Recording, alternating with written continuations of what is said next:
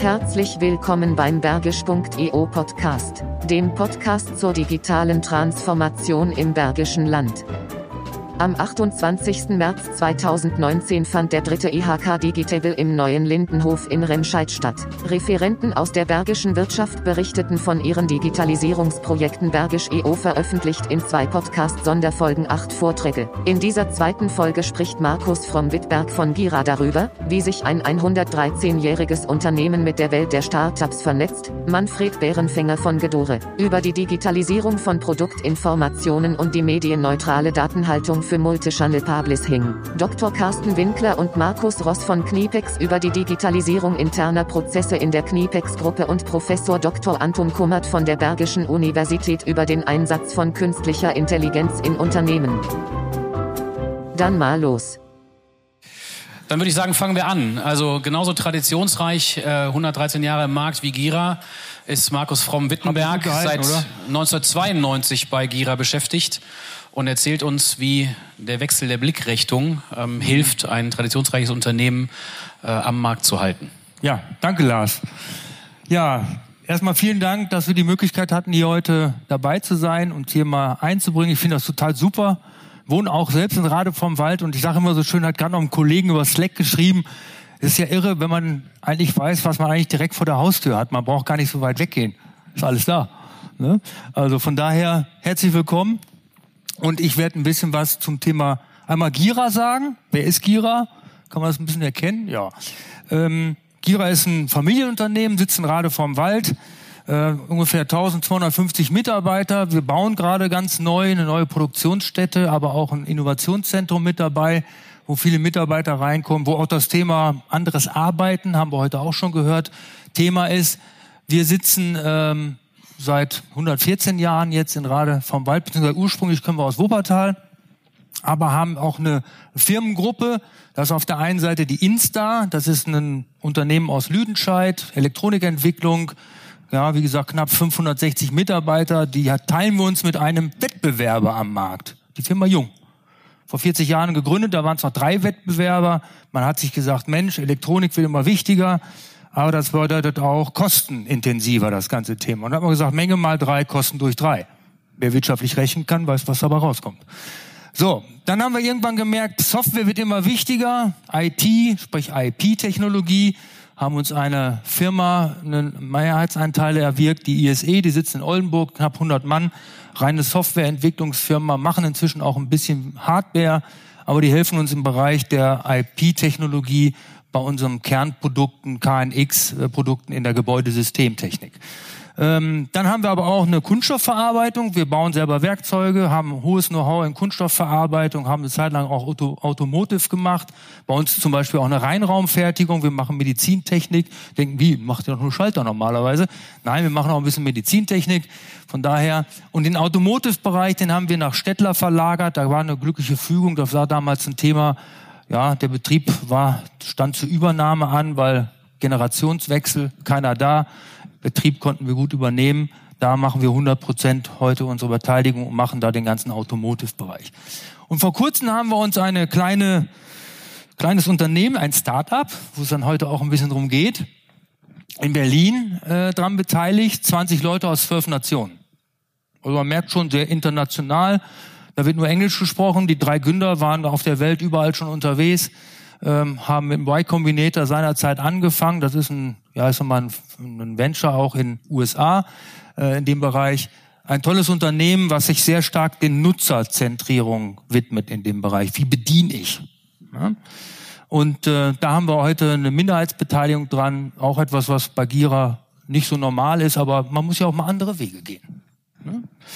Und andere Wege, was heißt das? Ich gehe mal kurz auf die Agenda ein, also Veränderung auf der einen Seite.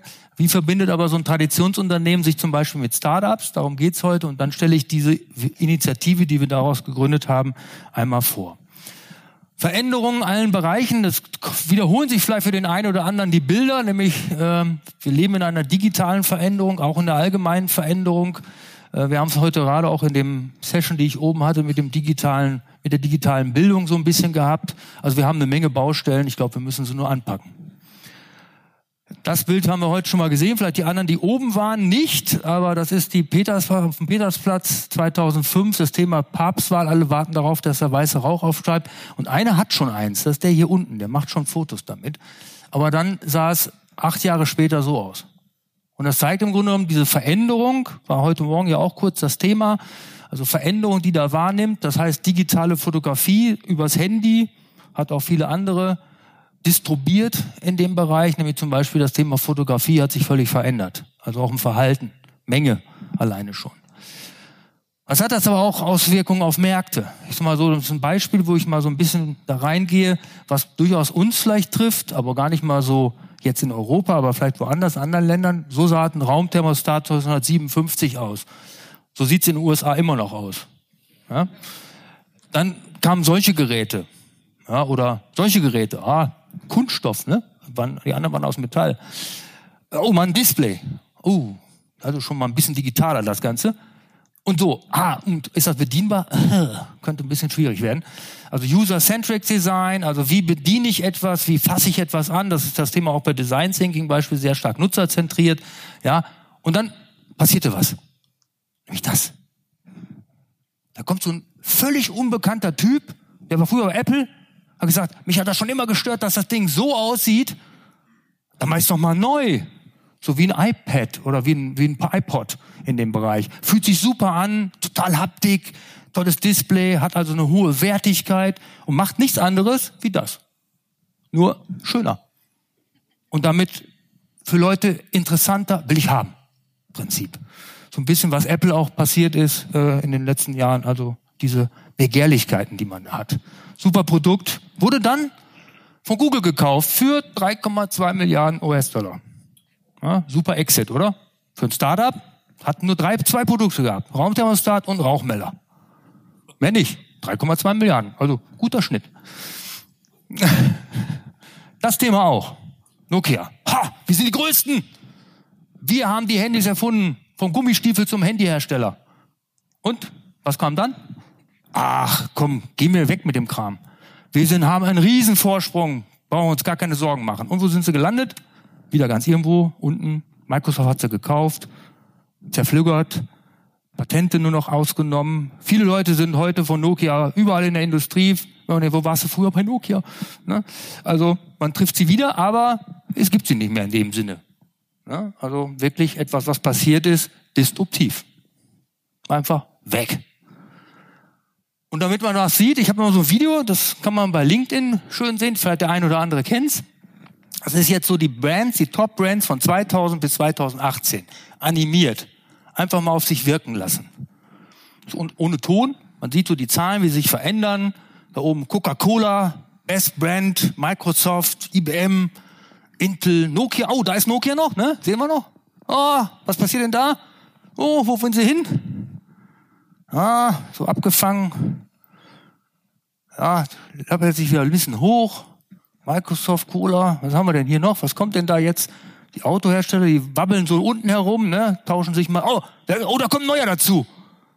Oh, oh, oh nee. Was macht der denn da? Oh, da kommt noch einer. Und noch schneller. Klick, klack, klick, klack, klick, klack, klick, klack, klick, klack. Und da kommt noch einer. Pass auf, da unten kommt er. Ah, haben wir heute auch schon gehabt, ne? Multichannel, Thema Vertrieb. Und was passiert? Oh, alleine der Abstand hier. Total gut gemacht, ne? Also mal so, da kann man sich gut vor Augen führen. Was passiert denn da? Ja, und was ist? Aus den anderen Brands, die sind alle noch irgendwo da, die sind ungefähr so gleich, aber alleine der Abstand hier äh, und alles nur Techies. Nur Techies. Daten, Unternehmen, obwohl Apple ja viel mit seiner Hardware auch verdient, aber auch, die haben auch eine, eine gewisse Haltung, ja, die, die, die verkörpern etwas in dem Bereich. Also da merkt man aber schon, da hat sich was getan. Veränderung in dem Moment. Und das ist etwas, was uns auch beschäftigt. Wie verändert sich unser Markt? Ich glaube, das beschäftigt irgendwo doch jeden, der sich mit dem Thema auseinandersetzt. Aber hier mal schön visualisiert. Ich muss aufpassen, dass ich die Zeit einhalte.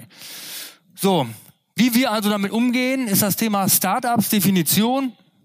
Was ist ein Startup? Also innovative Geschäftsidee, Geschäftsmodelle haben wir heute auch schon gehabt mit hohem Wachstumspotenzial. Und da sieht man auch das, was wir heute mal gehört haben, neue Methoden, die die einsetzen. Design Thinking, ich selbst war beim HPI, habe mal so Design Thinking auch gemacht. Ist eine tolle Sache, muss man aber dann erstmal den Leuten vermitteln, wofür ist denn das überhaupt gut? Ja, das haben wir schon immer so gemacht. Wir gucken uns den Markt an, wir gucken uns den Wettbewerber an. Was der hat, müssen wir auch haben. Der Vertrieb sagt, das brauchen wir. Also müssen wir es machen. Fragt aber keiner, braucht das einer? Braucht das jemand an der Stelle? Wäre schön, den Nutzer mal vielleicht zu interviewen, zu hinterfragen, zu beobachten. Wie geht der mit Dingen um? Kann man das besser machen? Dann das Thema Lean Startup Methodik, also wie geht man sowas ran? Business Model Canvas, Geschäftsmodellentwicklung in dieser Richtung und agiles Arbeiten. Machen wir auch, haben auch Scrum bei uns irgendwo stehen. Also wir machen gerade im Softwarebereich viel mit Scrum und agilem Arbeiten. Und das ist etwas, was Startups in- und auswendig kennen. Und die Welt ist da unheimlich bunt, diese Welt der Startups, in dem wir uns da aufhalten. Und wenn wir das mal uns anschauen, wir haben uns dann einfach überlegt, Mensch, das ist doch super interessant. Und dann hat unsere Geschäftsführung zu uns gesagt, wisst ihr mal was? Der Matthias und ich sollten nach Berlin und guckt euch da mal um. Und dann sind wir nach einer Woche Startup-Umfeld erstmal mal gemerkt, mal, wenn einer fragt, sagst du, ah, ich habe das und das, ah, da kenne ich einen. Zack, zack, zack. Sofort vernetzt. Also der kennt einen, der kennt einen und die arbeiten auch zusammen. Hey, cool, die können zusammenarbeiten. Nicht gegeneinander, die arbeiten zusammen an der Stelle. Das war total interessant. Wir sind dann wiedergekommen und gesagt, hey, wir müssen da was machen. Ja, aber wie? Das war dann die Challenge, die wir hatten und da haben wir gesagt, okay, wir haben mal dieses Grobkonzept entwickelt und gesagt, okay, wie würde sich unser Unternehmen, und da ist das, was der Felix heute auch gesagt hat, nochmal wichtig, die Kultur eines Unternehmens. Das ist nicht so, wenn man sagt, ich habe hier so einen eine Blaupause, das kann ich jetzt jedem geben und ich kopiere das einfach. Das geht nicht. Man muss sich mit dem Thema auseinandersetzen, wie passt das zu einer Kultur eines Unternehmens, wie können wir damit umgehen und haben dann der Geschäftsführung Anfang 2017 drei Konzepte vorgelegt, wie wir uns das vorstellen können, haben uns da Unterstützung geholt auch, auch durch ein Start-up, also wie gesagt, die wüssten schon, wie man es macht und ähm, hatten dann drei verschiedene Konzepte dann vorgelegt und dann haben wir uns für das Individual Accelerator Konzept entschieden in der Stelle. Also wir machen nicht ein typisches Accelerator Programm. Also was heißt das? Da gibt man normalerweise drei Monate, gehen die Startups rein, kriegen Unterstützung und dann lässt man die wieder laufen an der Stelle. Das machen wir nicht. Wir haben also ein Fellowship-Thema, wo wir sagen, wir wollen mit den Startups, mit den richtigen, und da spielt auch, spielt auch sehr stark das Gründerteam eine große Rolle, mit denen wollen wir zusammenarbeiten auf Augenhöhe. Da geht es auch gar nicht um Beteiligung großartig. Jetzt haben wir zwar aber im kleinen Startup uns beteiligt, ja, aber in erster Linie geht es uns nicht um, direkt um die Beteiligung, sondern das Miteinander. Wie kann man miteinander Dinge verändern? Wie kann man miteinander arbeiten? Und das geht dann in diesem äh, Individual Accelerator. Da waren so ein, so ein schweres Ringen zwischen Accelerator und einem Company Builder. Es gibt viele tolle Ideen, aber manchmal weiß man sie nicht, wie man in seiner eigenen Struktur oder auch in seinem eigenen Markt so Dinge umsetzen kann, weil sie vielleicht zu destruktiv sind oder weil sie einfach mit dem Markt so selbst nichts zu tun haben.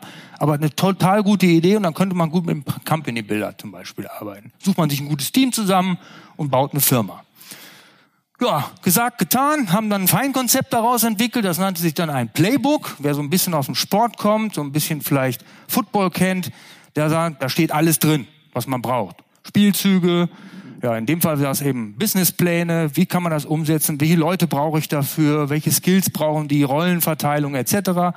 Das haben wir auch gemacht und dann daraus ist dann quasi und da haben wir uns in guter Gesellschaft befunden mit dem Thema, was wir machen. Das sind so typische Unternehmen, die das auch machen.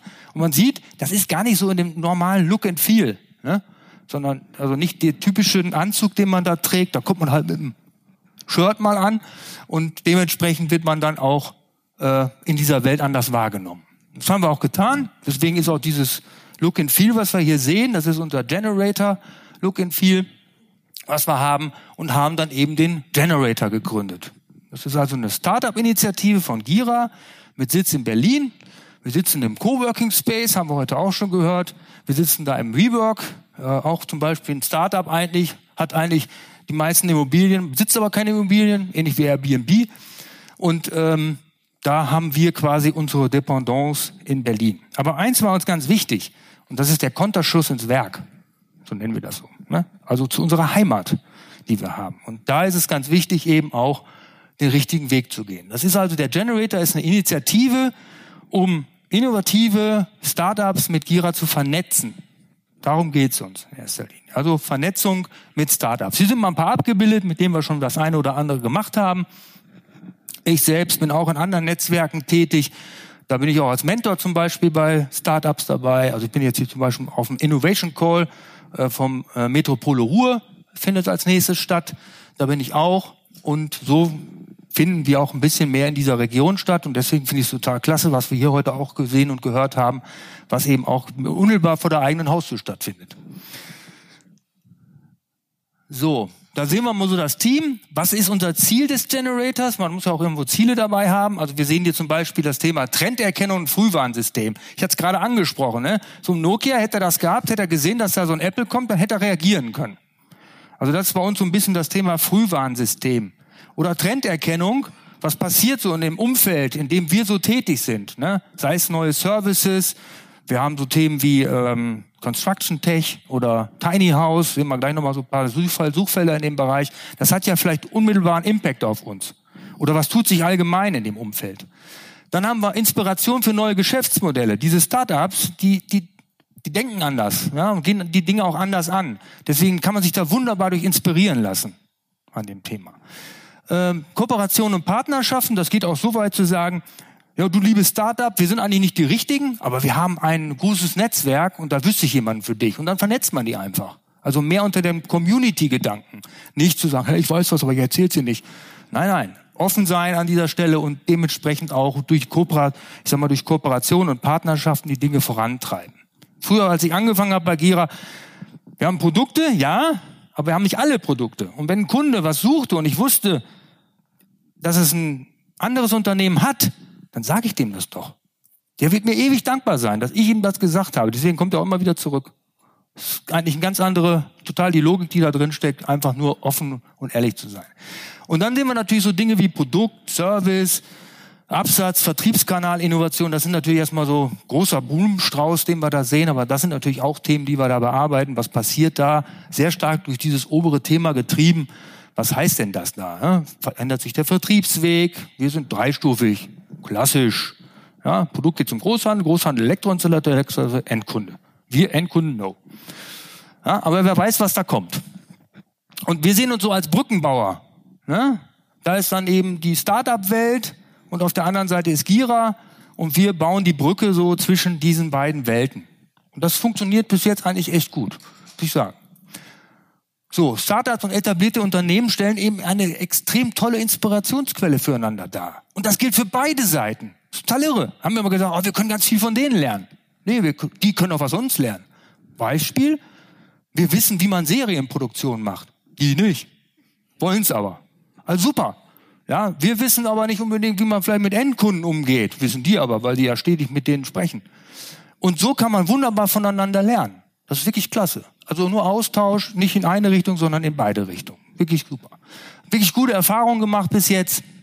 Und das Schöne ist auch, ich manchmal, ich weiß das ja auch. Aber ich bin jetzt seit 27 Jahren bei Gira. Oh, der Fromm, der erzählt immer so viel, ey. Ja? Aber dann kommt ein anderer und sagt das Gleiche.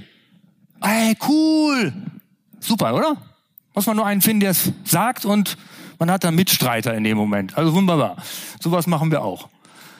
Es gilt eben spannende Gründerprojekte zu finden, inhaltlich zu Gira passen, die Dinge dann umzusetzen und gemeinschaftlich voranzutreiben. Aber auch, und das war uns ganz wichtig, ist ein langer Satz, aber es geht um eins, es geht um Kultur. Es geht um die Menschen zusammenzubringen an der Stelle und unseren Mitarbeitern zu eröffnen, dass wenn du da am Gira Generator teilhast, dann bringt dir das was dann bringt dir das eben etwas, was du mit in deinen Alltag einbauen kannst, in dein neues Business von morgen mit einbauen kannst. Und warum? Weil es eben aus den neuen Ideen, Methoden der Geschäftsmodelle extrem gut ist, das mit einzubringen. Aber dann auch eben von unserer Seite Wissen, Kultur und Tradition und Neues zusammenzubringen, also eine Transformation zu machen in dem Bereich. Und das muss spürbar werden. Und das merken unsere Mitarbeiter auch und wir versuchen die natürlich auch da dementsprechend mitzunehmen. Und das ist ein schöner Satz am Ende, nämlich gemeinsam gestalten wir die Zukunft. Fürs Unternehmen, aber auch für alle anderen. Und das ist so eine Phase, in die wir durchlaufen. Wir haben so eine Analysephase. Wir schauen also nach Startups, bewerten die, aufbereiten die und dann machen wir eine Entscheidung, mit wem wollen wir was zusammen machen. Und da sind wir jetzt auch noch im Learning. Also wir lernen auch eine Menge dazu und gehen dann in die Umsetzungsphase. Was machen wir extern? Eigentlich das, was man generell so macht. Ne? Man baut eben ein Startup-Netzwerk auf. Wir haben so ungefähr zweieinhalbtausend Startups in unserer Datenbank drin, bewerten die, passen die zu uns. Das sind dann ungefähr so um die 200 und dementsprechend tauschen wir uns mit Startups aus, machen Meetups, also das Übliche in diesem Umfeld, geht zu Events, äh, trifft sich mit den Leuten, im V-Work finden irgendwelche Veranstaltungen statt, etc. Genauso wie hier wahrscheinlich auch in der Umgebung, wo man einfach mal hingeht und mit den Leuten spricht. Was machen wir intern? Ist ja wichtig, intern. Ne? Extern kann man ganz viel machen, aber intern ist auch wichtig. Wir haben beispielsweise einen Interviewleitfaden aufgebaut, um die Bedarfsanalyse aus den Bereichen zu bekommen. Also wir gehen quasi zu unseren Bereichsleitern, Abteilungsleitern, schauen mal, erklären denen, was wir tun und sagen, wo drückt ihr denn so der Schuh? Mal ganz anders. Da kommt auch zum Beispiel sagen, ey, mir würde total interessieren, wie Startups methodisch arbeiten. Super. Ja, dann aber auch, wie arbeiten wir zusammen, also Mentorenprogramm aufzubauen. Da schauen wir eben, was haben unsere Mitarbeiter auf einmal für Skills. Allein das ist schon toll, wenn man weiß, was Mitarbeiter können und wofür die fähig sind an der Stelle. Und wenn man denen mal sagt, hey, kommst mal zwei, zwei Wochen mit nach Berlin, brauchen dich dafür ein Projekt, sagen die, hey, cool. Ja, und kommen wieder und sagen, hey, das war so geil. Da musst du auch machen, Kollege. Also diese, dieses Hineinbringen ins Unternehmen und diese, diesen Spirit, den die aufnehmen und den dann reinzubringen ins Unternehmen, ist total wertvoll. Das ist, also, das ist eigentlich schon das Beste, was man kriegen kann, wenn man die eigenen Mitarbeiter motiviert, da reinzugehen und sagen, das war so cool, das musst du unbedingt mal machen. Ja, ähm, aber wir sehen uns auch intern sehr stark als Dienstleister, als Sparingspartner, als ich sag mal, Ideengeber. Hey, ich, hab, ich weiß nicht, wie ich da weiterkommen soll. Kannst du mir da helfen? Muss natürlich gewollt sein. Wir wollen das Thema wieder, ne? Also auch Geschäftsführung etc. Also da brauchen Sie Rückendeckung von der Geschäftsführung, sonst können Sie das nicht machen. Also immer auch dieses Thema, der Wille muss da sein. Ja, interne Veranstaltungen, unabhängig von Abteilungen und wir sind also eine, ein Team. Und da gibt's keine Hierarchie drin. Wir sind alle gleich. Wir arbeiten zusammen an einem Thema. Und das sind so unsere Indikationen, haben wir heute von schon viel von gehört. Suchfelder, in denen wir uns aufhalten, will ich jetzt gar nicht alle sagen, weil ich mich, muss ein bisschen auf die Zeit achten. Ähm, aber da finden sich bestimmt der eine oder andere wieder. Und wie wir das transportieren, das machen wir, ah, kann ich hier an der Stelle sagen, machen wir mit unterschiedlichen Veranstaltungen im Haus. Wir haben uns überlegt, Mensch, wie kriegen wir das transportiert? Wie kriegen wir auch diese das, was wir tun, bei den Mitarbeitern platziert. Da haben wir uns verschiedene Programme aus oder Veranstaltungen aus. Eine heißt Pitch Day. Da war jetzt am Montag erst wieder einer.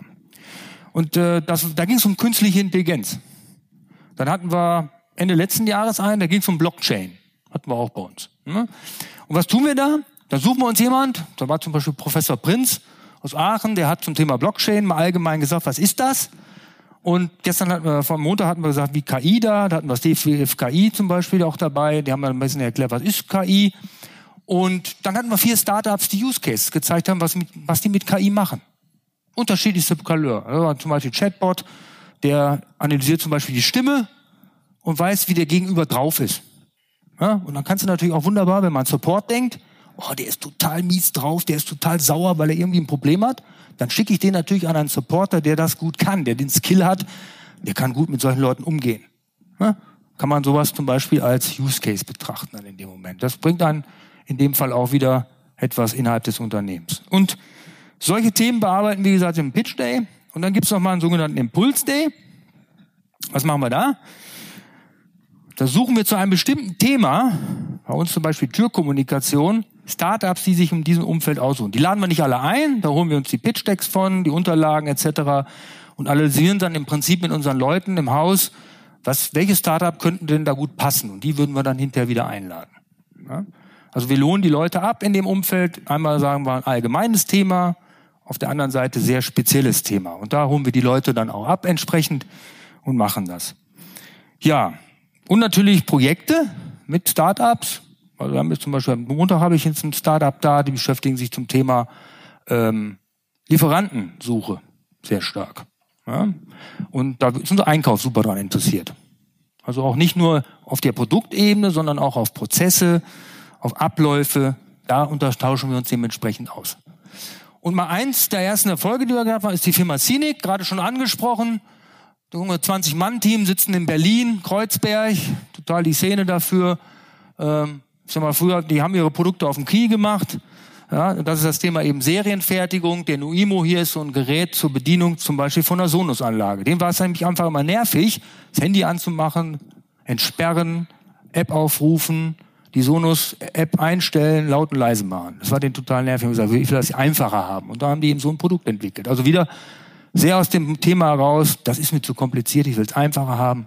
Dann mache ich eben ein Produkt dafür, wenn es das nicht gibt.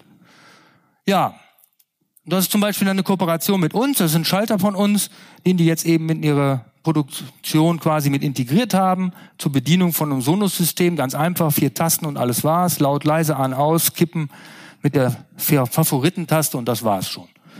So, du winkst schon, ne? alles klar. Gut. Aber das ist eigentlich so der Ansatz. Ich habe da noch ein kleines Video jetzt. Das ist vielleicht etwas, was der eine oder andere vielleicht kennt. Das Thema Think Different. Von daher einfach nochmal auf sich wirken lassen an der Stelle. Das ist mal unter unser Team, mit dem wir da zusammenarbeiten in dem Bereich und äh, wenn gerne Fragen sind oder sowas, jederzeit bin immer erreichbar über LinkedIn und Zink erreichbar auch. Von daher also, bin so ein bisschen der Netzwerker bei uns. Und das Video jetzt nochmal.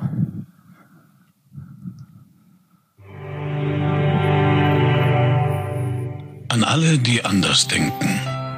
Die Rebellen die Idealisten, die Visionäre, die Querdenker, die, die sich in kein Schema pressen lassen, die, die Dinge anders sehen. Sie beugen sich keinen Regeln und sie haben keinen Respekt vor dem Status quo. Wir können sie zitieren, ihnen widersprechen, sie bewundern oder ablehnen. Das Einzige, was wir nicht können, ist, sie zu ignorieren, weil sie Dinge verändern weil sie die Menschheit weiterbringen. Und während einige sie für verrückt halten, sehen wir in ihnen Genies. Denn die, die verrückt genug sind zu denken, sie könnten die Welt verändern, sind die, die es tun.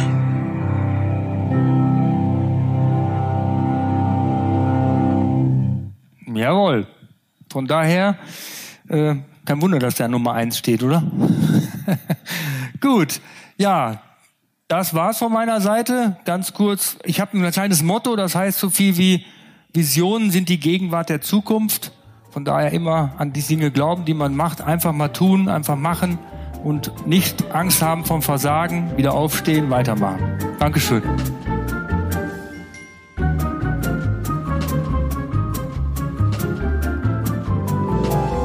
Herzlich willkommen, Herr Bärenfänger von der Firma Gedore. Ich glaube, das ist unschwer zu erkennen.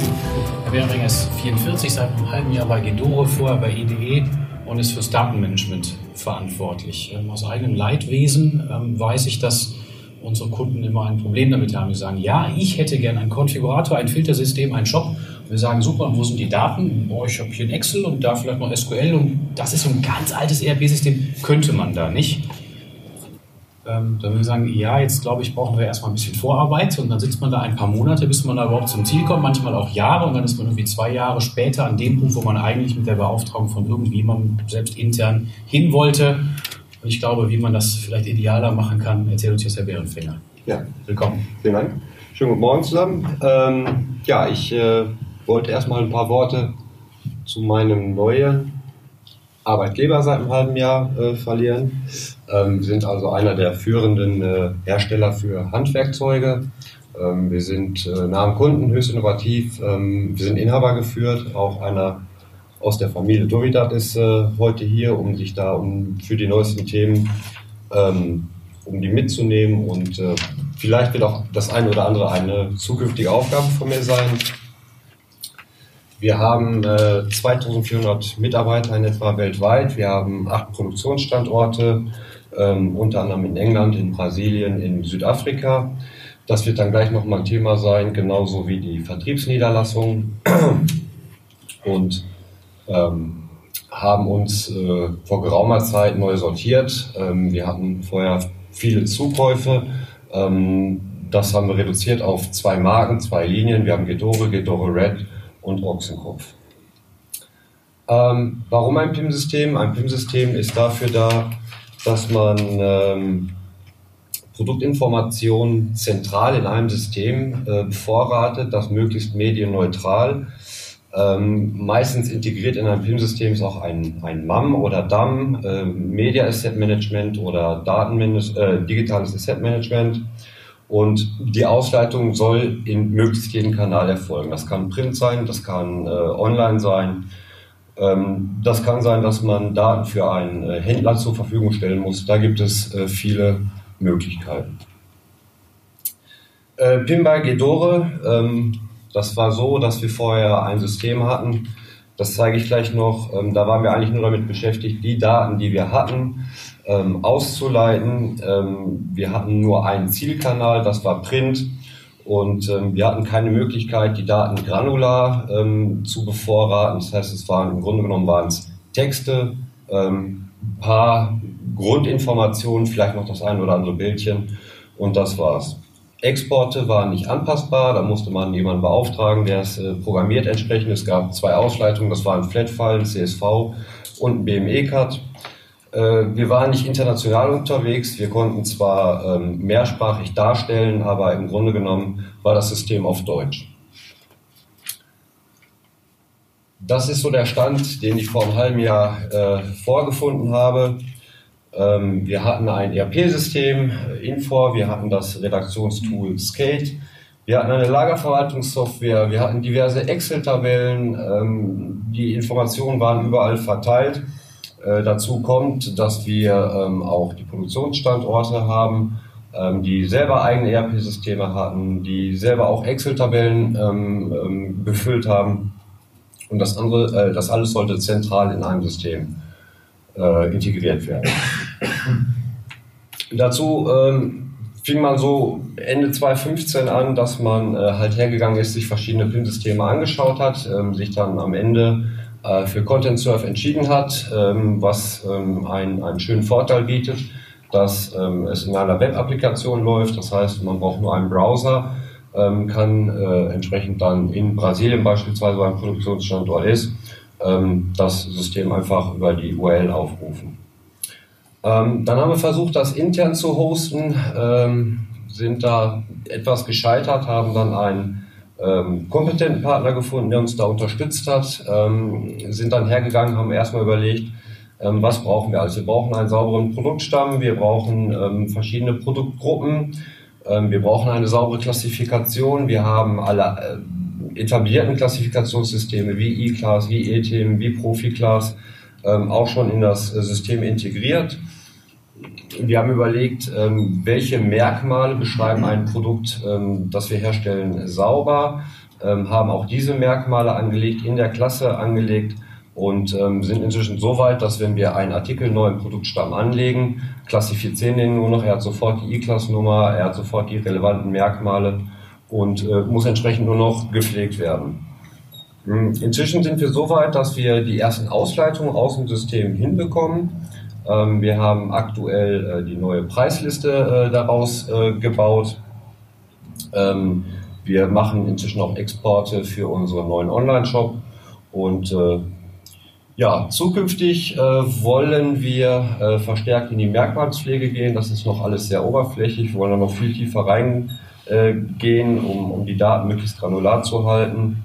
Wir wollen weitere Ausleitungen schaffen und wollen auch äh, als letzten Punkt ganz wichtig äh, die Produktionsstätten und Vertriebsgesellschaften äh, anschließen. Ich war jetzt Anfang der Woche äh, im, im schönen Schwarzwald unterwegs, habe dort zwei Produktionsgesellschaften besucht und ähm, ja, wollen wir mal sehen, dass wir die Daten auch sauber ins System reinkriegen. Um so ein System äh, sauber ähm, aufzusetzen, muss man auch Aufgaben ganz klar äh, verteilen. Neues System heißt auch, ähm, dass man neue Prozesse hat und nicht die Prozesse in das alte System, äh, in das neue System äh, integriert, weil dann hat man den Stand, den man vorher auch hatte.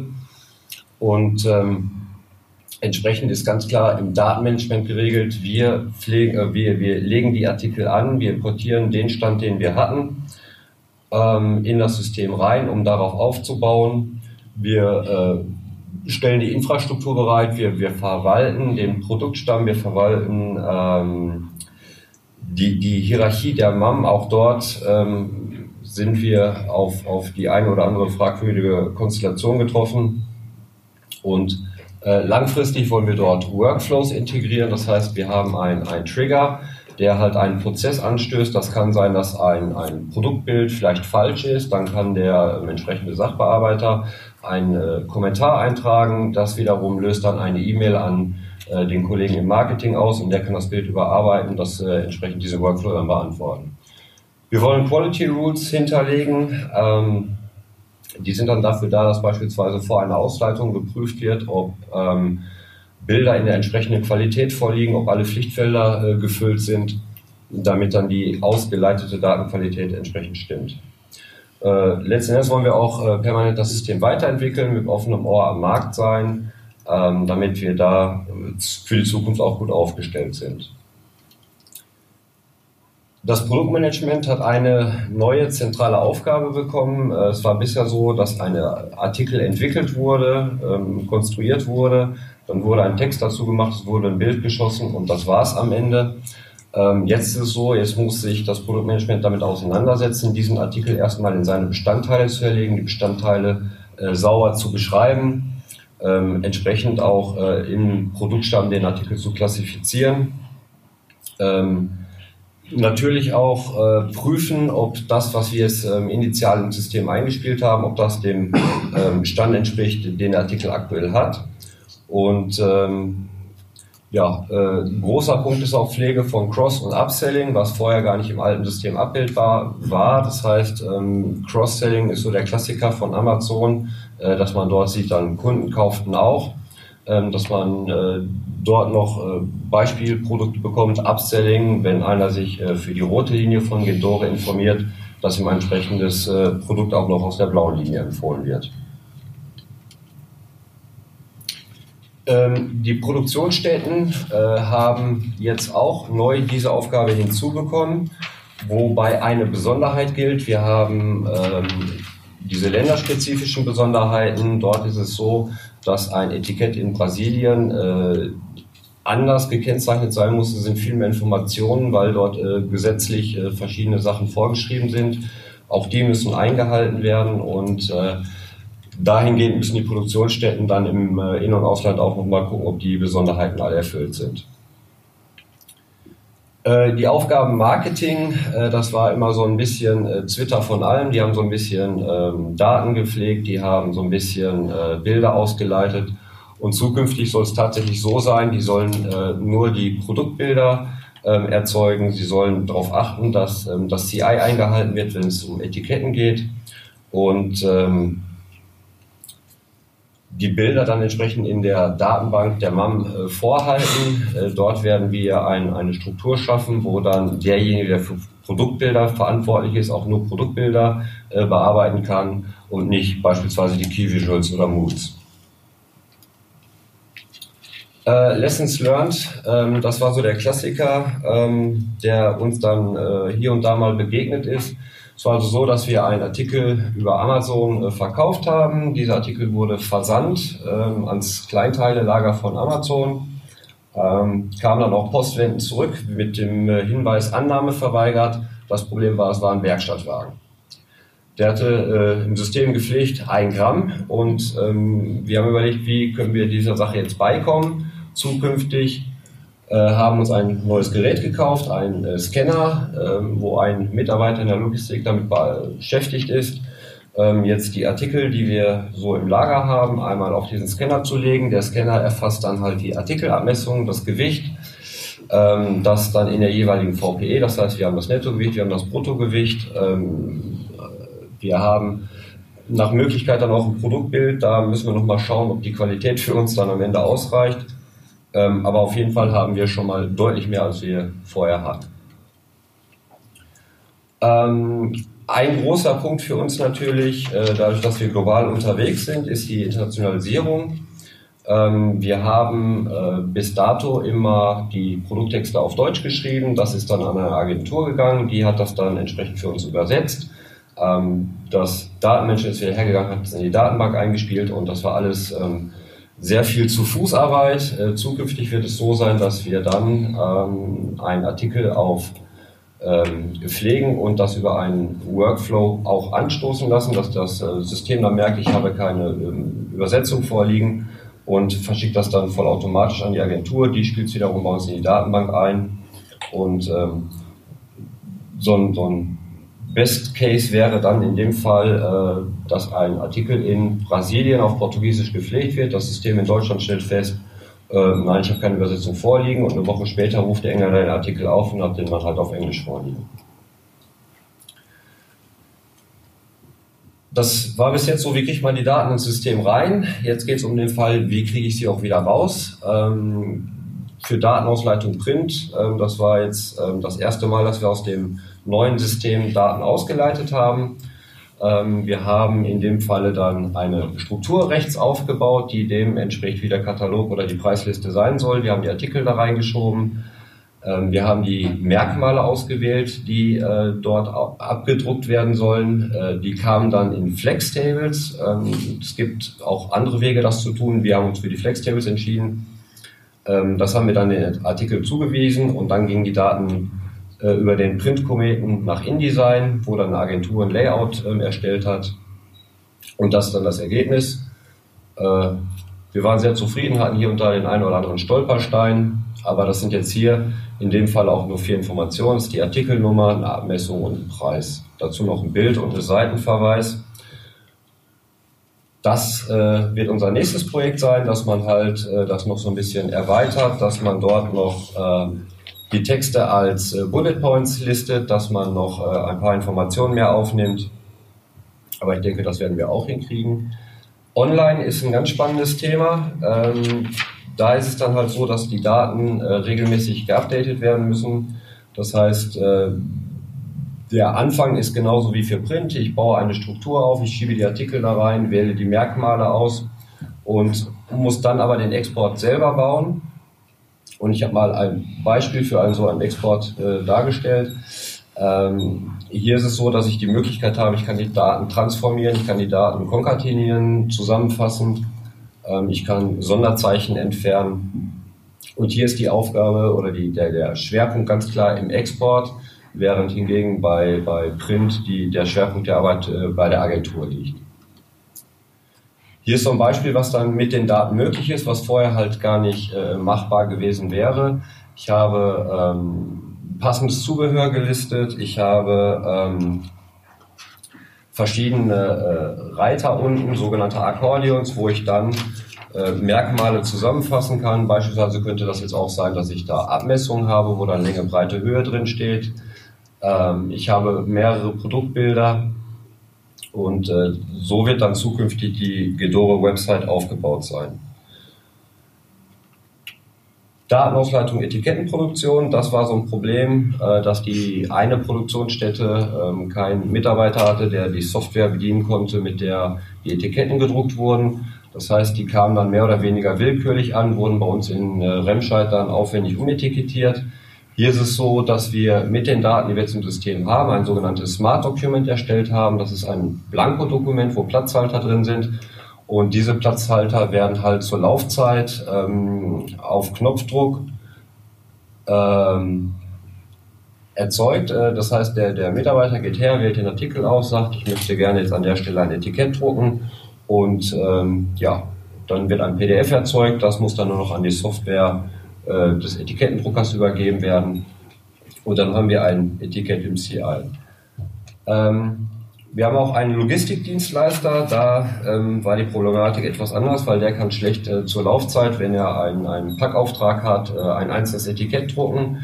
Hier sind wir dann hergegangen und äh, erzeugen initial alle Etiketten und äh, der äh, Mitarbeiter in der Logistik geht dann her, scannt den Artikel ein und äh, im Hintergrund wird das Dokument gedruckt. Eine Riesenbaustelle bei uns ähm, war auch immer die Kundenanforderung. Mir fehlt hier und da ein Bild. Äh, das heißt, man geht her, sucht sich aus der Datenbank, die man so hat, äh, die Bilder zusammen, zippt die Dateien und äh, verschickt sie dann, wenn möglich, per E-Mail. Sonst muss man auch schon mal USB-Sticks durch die Weltgeschichte schicken. Hier haben wir eine Lösung gefunden, dass wir eine sogenannte Open Search, eine Suchmaske äh, nutzen. Ähm, wir suchen uns in der MAM äh, die Artikel zusammen, erstellen eine Kollektion und übermitteln an den Kunden nur noch den Link zu dieser Kollektion. Äh, das hat den Vorteil, dass ich dann diesen Link auch mit anderen teilen kann. Ähm, und ich habe keinen Datensatz mehr oder ich habe kein, keine, keine Bilddaten mehr, die ich durch die Weltgeschichte schicke, sondern nur noch einen Link. Hier sieht man dann, äh, was der Kunde dann am Ende aufruft. Äh, er kann jetzt in dem Falle entweder alle Artikel selektieren, er kann Einzelartikel selektieren und kann dort dann äh, auch die, die gewünschte Bildqualität und die Bildtypen auswählen. Äh, Regalplanung, wir haben eine Software, die nennt sich XPace, die ist dafür da, dass man Regalwände planen kann. Stand vorher war, dass ein Mitarbeiter in der äh, Marketingabteilung die Wand entsprechend so gestrückt hat, äh, ein Foto gemacht hat und das Foto dann äh, mit der Ware verschickt hat, damit derjenige, der die Wand aufgebaut hat, wusste, wie soll es zukünftig aussehen. Wir sind dann hergegangen und haben die entsprechenden Felder in der Datenbank angelegt, haben die mit Leben gefüllt und ähm, können jetzt diese Daten in der Software nutzen, sodass dann jemand am Rechner sitzt, das entsprechend zusammenstellt und die Daten mit der Ware rausgehen. BME-Cards BME -Cards, äh, sind äh, auch äh, eine immer wiederkehrende Baustelle. Das ist ein schöner Standard, der sehr dehnbar ist. Äh, das heißt, jeder hat da individuelle Anforderungen daran. Wir hatten im alten System einen Standardexport, mit dem nicht jeder arbeiten konnte. Und hier ist es so, dass wir ähm, auch wieder eine Struktur aufbauen, die dem des BME-Cards entspricht. Wir äh, ziehen die Artikel da rein, leiten die Daten dann aus und äh, nutzen dann die Software EPROCAT, um die Daten wieder in das System reinzubringen. Ähm, langfristig äh, muss man jetzt mal schauen, es gibt wohl ein, ein, ein Plugin, äh, was direkt ein BME-Card erzeugt, äh, was allerdings wieder Geld kostet und da müssen wir einfach mal schauen, ob sich das für uns rentiert. Zukünftig äh, geht es weiter. Wir wollen äh, noch bessere Daten haben. Wir wollen Exporte weiter automatisieren. Ähm, diesen Translation Management System, das wollen wir auch auf jeden Fall einbauen. Wir wollen Smart Documents erweitern, dass äh, es nicht nur möglich ist, aus dem System heraus Etiketten zu erzeugen, sondern auch, von Staatenblätter. Äh, für Workflows haben wir auch viele verschiedene Szenarien, die wir integrieren wollen, äh, ebenso für Quality Rules. Äh, Implementierung von Dashboards und Aufgaben, das heißt aus dem System heraus erzeugte Aufgaben äh, sollen in einem sogenannten Dashboard angezeigt werden. Das ist im Grunde genommen eine Startseite äh, mit verschiedenen, verschiedenen Kachen, wo dann drin steht, du musst heute drei Artikel pflegen, folgende Artikel erreichen keinen Status. Da musst du nochmal an, Hand anlegen. Und äh, final wollen wir dann halt alle Produktionsstätten und alle äh, Vertriebsgesellschaften im In- und Ausland integriert haben. Einen Datenstamm, ein sauberes System. Vielen Dank.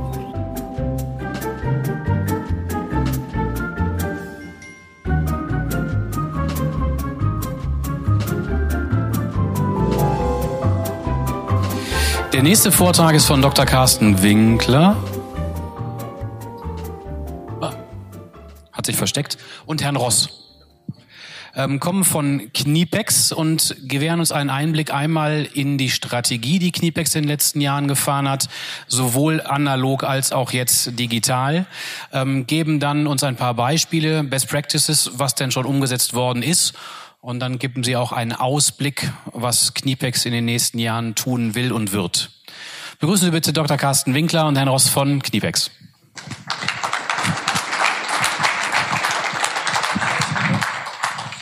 Vielen Dank. Klappt, jawohl. Ja, wunderbar. Ja, ähm, hallo zusammen. Ich darf Sie auch äh, im Namen von Markus Ross und äh, meiner Person kurz begrüßen bin Carsten Winkler, seit äh, sechseinhalb Jahren bei Knipex beschäftigt als kaufmännischer Leiter. Und ähm, Markus, vielleicht stellst du dich kurz vor. Ja, Markus Ross, hallo. Ich bin ja schon seit knapp 23 Jahren im Unternehmen Knipex und äh, seit knapp einem Jahr jetzt auch beim äh, Carsten als Stabstelle für Digitalisierung. Das heißt, wir versuchen jetzt die ganzen Themen ein bisschen zu bündeln, die sich so in den ganzen Silos dann so angeschammelt haben. So, und wir wollten Ihnen heute kurz vorstellen, was äh, Knipex, ein Produkt, was äh, ich glaube, die Zange ist das erste Mal so grob 2005 vor Christi, also ein sehr analoges Produkt, ähm, genannt worden. Eines der ältesten, ich glaube nach dem Hammer, eines der ältesten Werkzeuge. Was wir mit äh, Elektronik, mit Digitalisierung und so weiter zu tun haben, stellen wir Ihnen auf den nächsten Folien in der nächsten halben Stunde vor. Es geht um ähm, die Frage, warum ist das Thema für uns wichtig? Und wir haben uns darauf vorbereitet. Und äh, vor ein paar Jahren haben wir festgestellt, wir haben schon eine relativ schlagkräftige IT. Das ist aber eine IT-Abteilung, ähm, ich sag's mal, die einer ähm, etwas traditionellen IT äh, am stärksten gleichkommt, mit äh, sehr ausgeprägten Fähigkeiten, was das Thema Betrieb ähm, ausgestattet äh, ist mit äh, ausgeprägten Fähigkeiten für das ERP-System, aber äh, diese modernen ähm, Themen Digitalisierung, Workflow, Kommunikation, Zusammenarbeit und so weiter war äh, nicht besonders ausgeprägt und noch ein Punkt, wo wir uns weiterentwickeln wollten. Also haben wir uns die Frage gestellt, wie können wir das tun? Und eine Überlegung war, mit äh, externen Dienstleistern zusammenzuarbeiten, mit allen Vor- und Nachteilen, die das hat, was wir natürlich auch an vielen Stellen eben tun, aber das war nicht ausschließlich unsere Strategie. Knipex ist eine Unternehmensgruppe, die schon seit jeher sich im Grunde die Strategie parat gelegt hat, dass die wesentlichen Erfolgsfaktoren im unmittelbaren Einfluss stehen sollen. Wir haben einen eigenen Maschinenbau, der nichts anderes tut, als Maschinen für Knipex zu bauen. Die können Sie nicht am Markt kaufen. Wir haben eben viele weitere Prozesse, die wir in den letzten Jahrzehnten ingesourced haben, weil wir gesagt haben, das sind Themen, mit denen wir uns selber unmittelbar auseinandersetzen wollen und eben nicht abhängig sein wollen bei solchen Schlüsselpunkten ähm, von externen Unternehmen. Und das war der Grund, warum wir investiert haben und in welche Richtung erzähle ich Ihnen gleich. Äh, Knipex äh, kennen Sie äh, sicherlich auch. Vielleicht kurz als Überblick. Wir machen äh, ungefähr 12 Millionen Zangen am Standort Wuppertal. Wir haben eine Ein-Standort-Strategie, was das Thema Produktion von Zangen mit der Marke Knipex anbetrifft. Wir ähm, sind in unterschiedlichen Branchen Weltmarktführer. Wir ähm, haben ja 900 verschiedene Zangenvarianten. Es ist jetzt die Frage, wie man zählt. Äh, manche äh, reden von knapp 2000. Äh, ich kann Ihnen sagen, es sind viele und ähm, wenn Sie die Variantenvielfalt oder den Treiber für die Variantenvielfalt identifizieren wollen, dann geht es vor allem um die Frage der Länge. Also wir haben ungefähr 140 verschiedene Grundvarianten, also unterschiedliche Zangen. Und die Variantenvielfalt kommt dann durch die Länge, durch die Hülle, durch die Oberfläche herein und dann kommt man ungefähr auf eben diese Anzahl. Ja, wir haben äh, erweitert am Standort. Äh, der Standort ist für uns super wichtig in Kronenberg, 50.000 Quadratmeter mit dem äh, letzten Bau, der im letzten Jahr abgeschlossen wurde. Aber die Standortplanung schreitet weiter voran. Wir ähm, haben 1200 Mitarbeiter am Standort Wuppertal. In der Gruppe sind es knapp 2000 und wir ähm, verbrauchen im Monat ungefähr 600 Tonnen Stahl. Und wie ich eben sagte, eine Standortstrategie heißt, wir wollen im unmittelbaren Zugriff alle wesentlichen Punkte an einem Standort haben, weshalb wir schon Riesendiskussionen haben, wenn einer nur ein paar hundert äh, Meter weiter mit seinem Büro ziehen soll. Das ist für uns äh, ein großes Thema. Da sind wir sehr bergisch. Die Unternehmensgruppe besteht aus ähm, verschiedenen produzierenden Unternehmen. Sie sehen ganz links oben das Knipex-Werk, was ich gerade kurz vorgestellt habe, und hier unten drunter ähm, erweiterte Zangenproduzenten, die äh, entweder Spezialitäten produzieren, Krimpzangen, unten links Rennsteig in Thüringen oder äh, rechts daneben zwei Unternehmen, die die, die Second Line, also die, die Handelsmarken im Grunde produzieren, auch ähm, hier im Münsterland beziehungsweise in Hessen. Orbis und Orbis Will, ein Verbund von Unternehmen, die sich, äh, wie gesagt, ausschließlich mit dem Thema Zangen und darum beschäftigen. Dann haben wir die LMIS 2016, nee, 17, 17 danke, 17 dazu bekommen. Äh, und das folgte halt eben der eingangs geschriebenen Überlegung. Wie wollen wir uns bei dem Thema aufstellen? Wir haben den Markt äh, in Deutschland sondiert. So viele groß, größere Softwarehäuser, die äh, unabhängig sind, die zu uns passen von der Mentalität und äh, die dann auch nicht so weit sind vom Standort Wuppertal, gab es halt nicht. Äh, der Zufall wollte es, dass die LMIS AG zu dem Zeitpunkt auch einen strategischen Investor suchte und so sind wir eingestiegen in ähm, die Osnabrücker LMIS AG, die mittlerweile dann äh, Tochterunternehmen von Knipex ist Und wie das so ist, wenn Sie so ein äh, branchenfremdes Unternehmen in einen ähm, traditionellen Industriekonzern äh, integrieren, haben Sie sehr viele Kulturthemen, also nicht nur Technologiethemen, was ja eigentlich der Ursprung war, sondern Kulturthemen. Und die Kulturthemen sind mittlerweile auch nach Wuppertal rübergeschwappt. Auch mal duzen sich die Leute.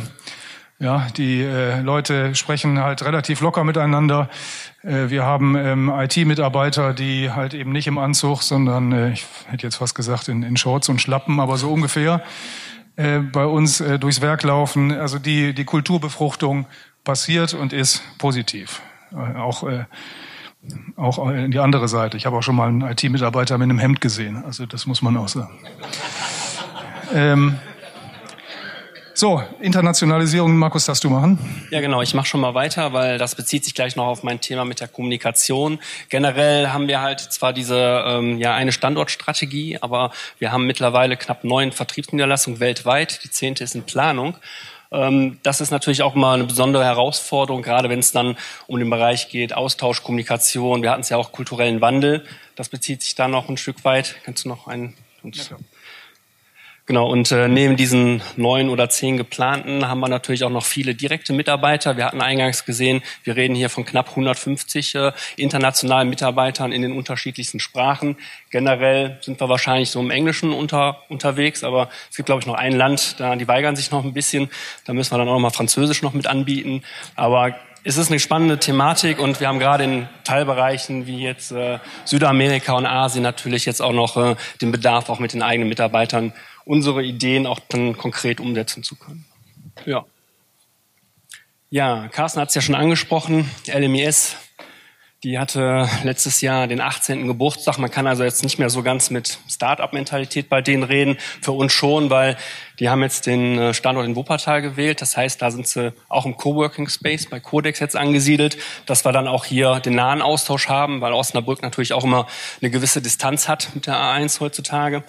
Und ähm, ja, im Schwerpunkt ist es tatsächlich so, dass die jetzt mittlerweile auf 80 Mitarbeiter gewachsen sind und konzentrieren sich im Schwerpunkt ähm, auf die Lizenzen im Microsoft-Umfeld.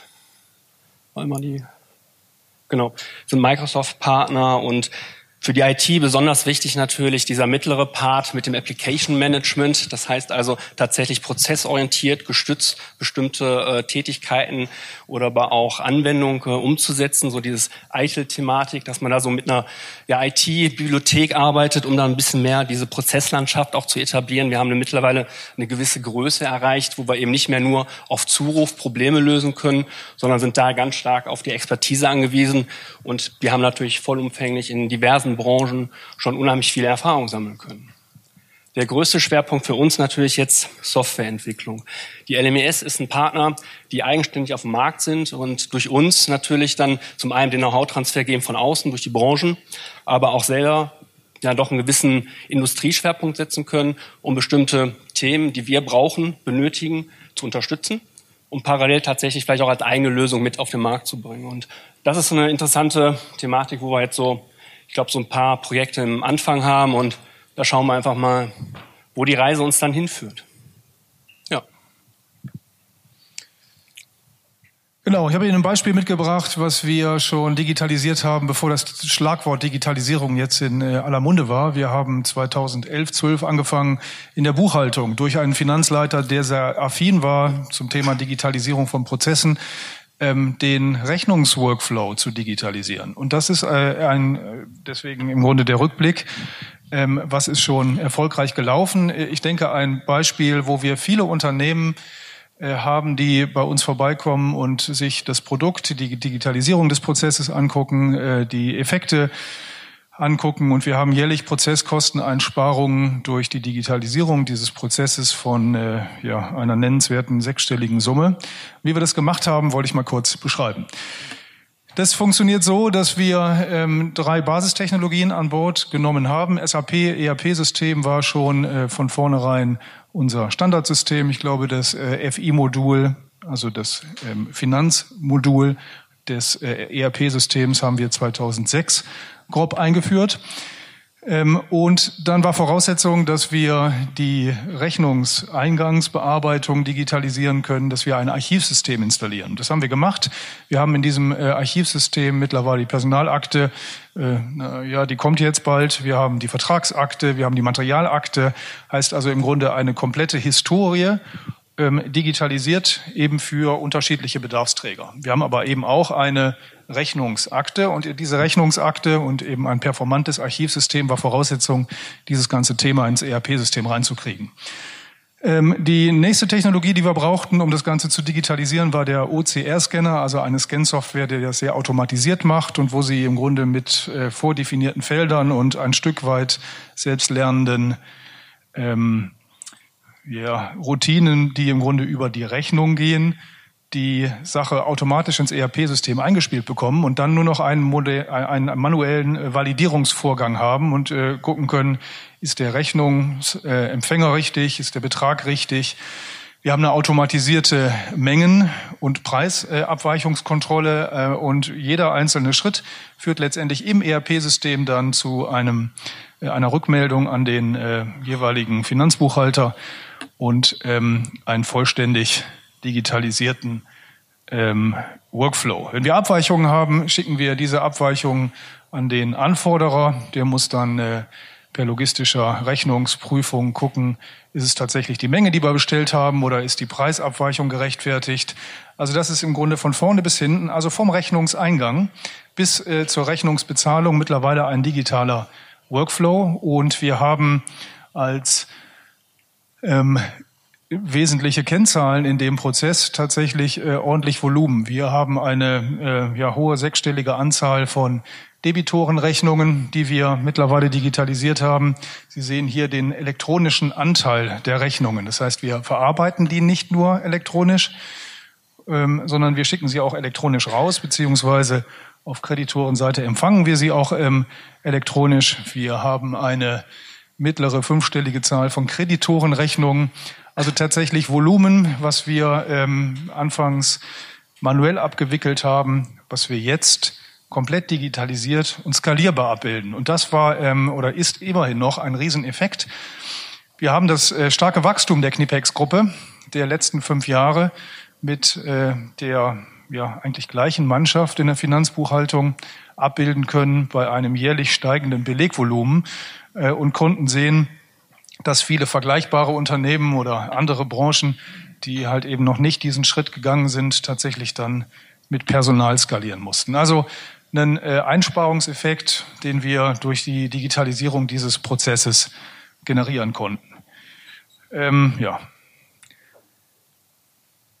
Also ein Thema, wo ich sagen würde, was ähm, getrieben wurde von einem, wie das ja häufig so ist, extrem engagierten Individuum, was sich äh, mit diesen Technologien einfach ähm, ja schon intrinsisch auseinandergesetzt hat. Wir haben dort keinen bewussten Kurs gemacht. Wir hatten auch nicht die äh, große Strategie, dass wir gesagt haben, wir müssen jetzt unbedingt digitalisieren. Das war im Grunde 2011, 2012 noch eben vor, da waren die, die ersten digitalen Workflows gerade so aktiv, sondern wir haben uns die Frage gestellt, was versetzt uns in die Möglichkeit, künftig, äh, künftiges Wachstum, mit dem wir schon gerechnet haben, schlank abzubilden. Und ähm, das war der Treiber und der Effekt der Digitalisierung oder einer Digitalisierung in der Finanzbuchhaltung. Ja, prima. Dann beschäftige ich mich mal ein bisschen mit der Kommunikation.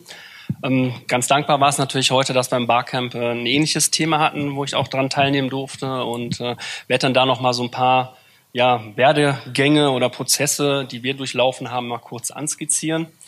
Und zwar generell haben wir natürlich aufgrund der Größe schon immer das Problem gehabt, was haben wir alles so für Tools im Einsatz. Und es gibt ein Intranet ganz klassisch, wo eigentlich nur Push-Nachrichten sind.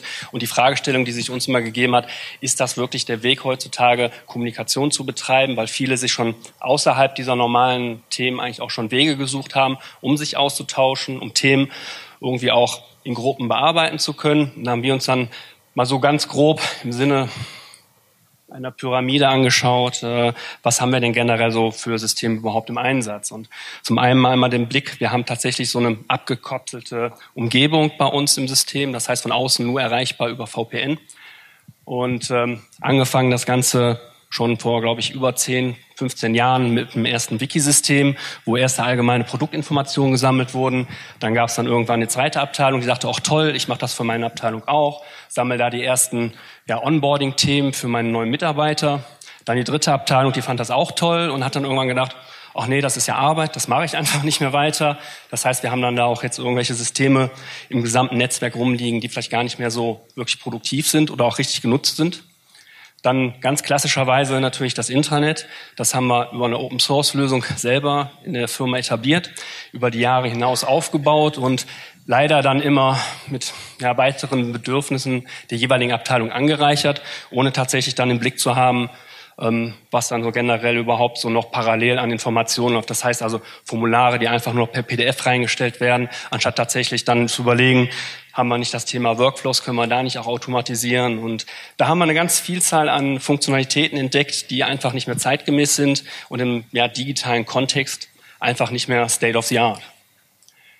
Wir haben einen Produktviewer über Typo 3 noch mit realisiert.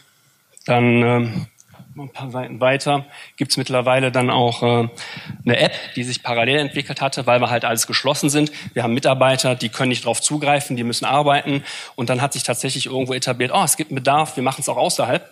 Und haben natürlich da das Problem der Redundanz. Das heißt also, Inhalte, die im Internet sind, werden dann manuell kopiert, wieder in das andere System überführt. Und ja, ist nicht wirklich klassisch so das, was man sich unter Content Management vorstellt. Und ähm, dann fing dann noch eine ja, neue Gruppe an, tatsächlich auch zu überlegen, irgendwie diese ganzen Themen, die wir haben. Das heißt also, klassisch ist es so, wenn, wenn irgendwelche Projektgruppen zusammenarbeiten, müssen die in IT einen Antrag stellen, dann gibt es einen File-Server, der dann irgendwo freigestellt wird, wo man Daten austauschen kann. Und ähm, das fanden einige dann doch nicht mehr ganz so attraktiv, haben sich angefangen, Meistertask ist jetzt nur ein Beispiel, Trello wäre ja auch noch eine Variante, wo so digitale Kanban-Boards äh, realisiert werden zur eigenen Verwaltung, aber auch ähm, zur Projektteamarbeit. Und ich gehe mal ein Stückchen weiter, Ups. um mal so ein bisschen so diese obere Spitze nur zu zeigen. Das heißt, wir haben also verschiedenste ja, Datenbanksysteme, die da drunter liegen, sei es jetzt SQL, Oracle und ähm, darunter kommt bestimmt eine ganz große Schicht, die wir noch gar nicht kennen, die vielleicht auch sogar im Ausland irgendwo existieren, weil wir sind hier nur in Wuppertal unterwegs.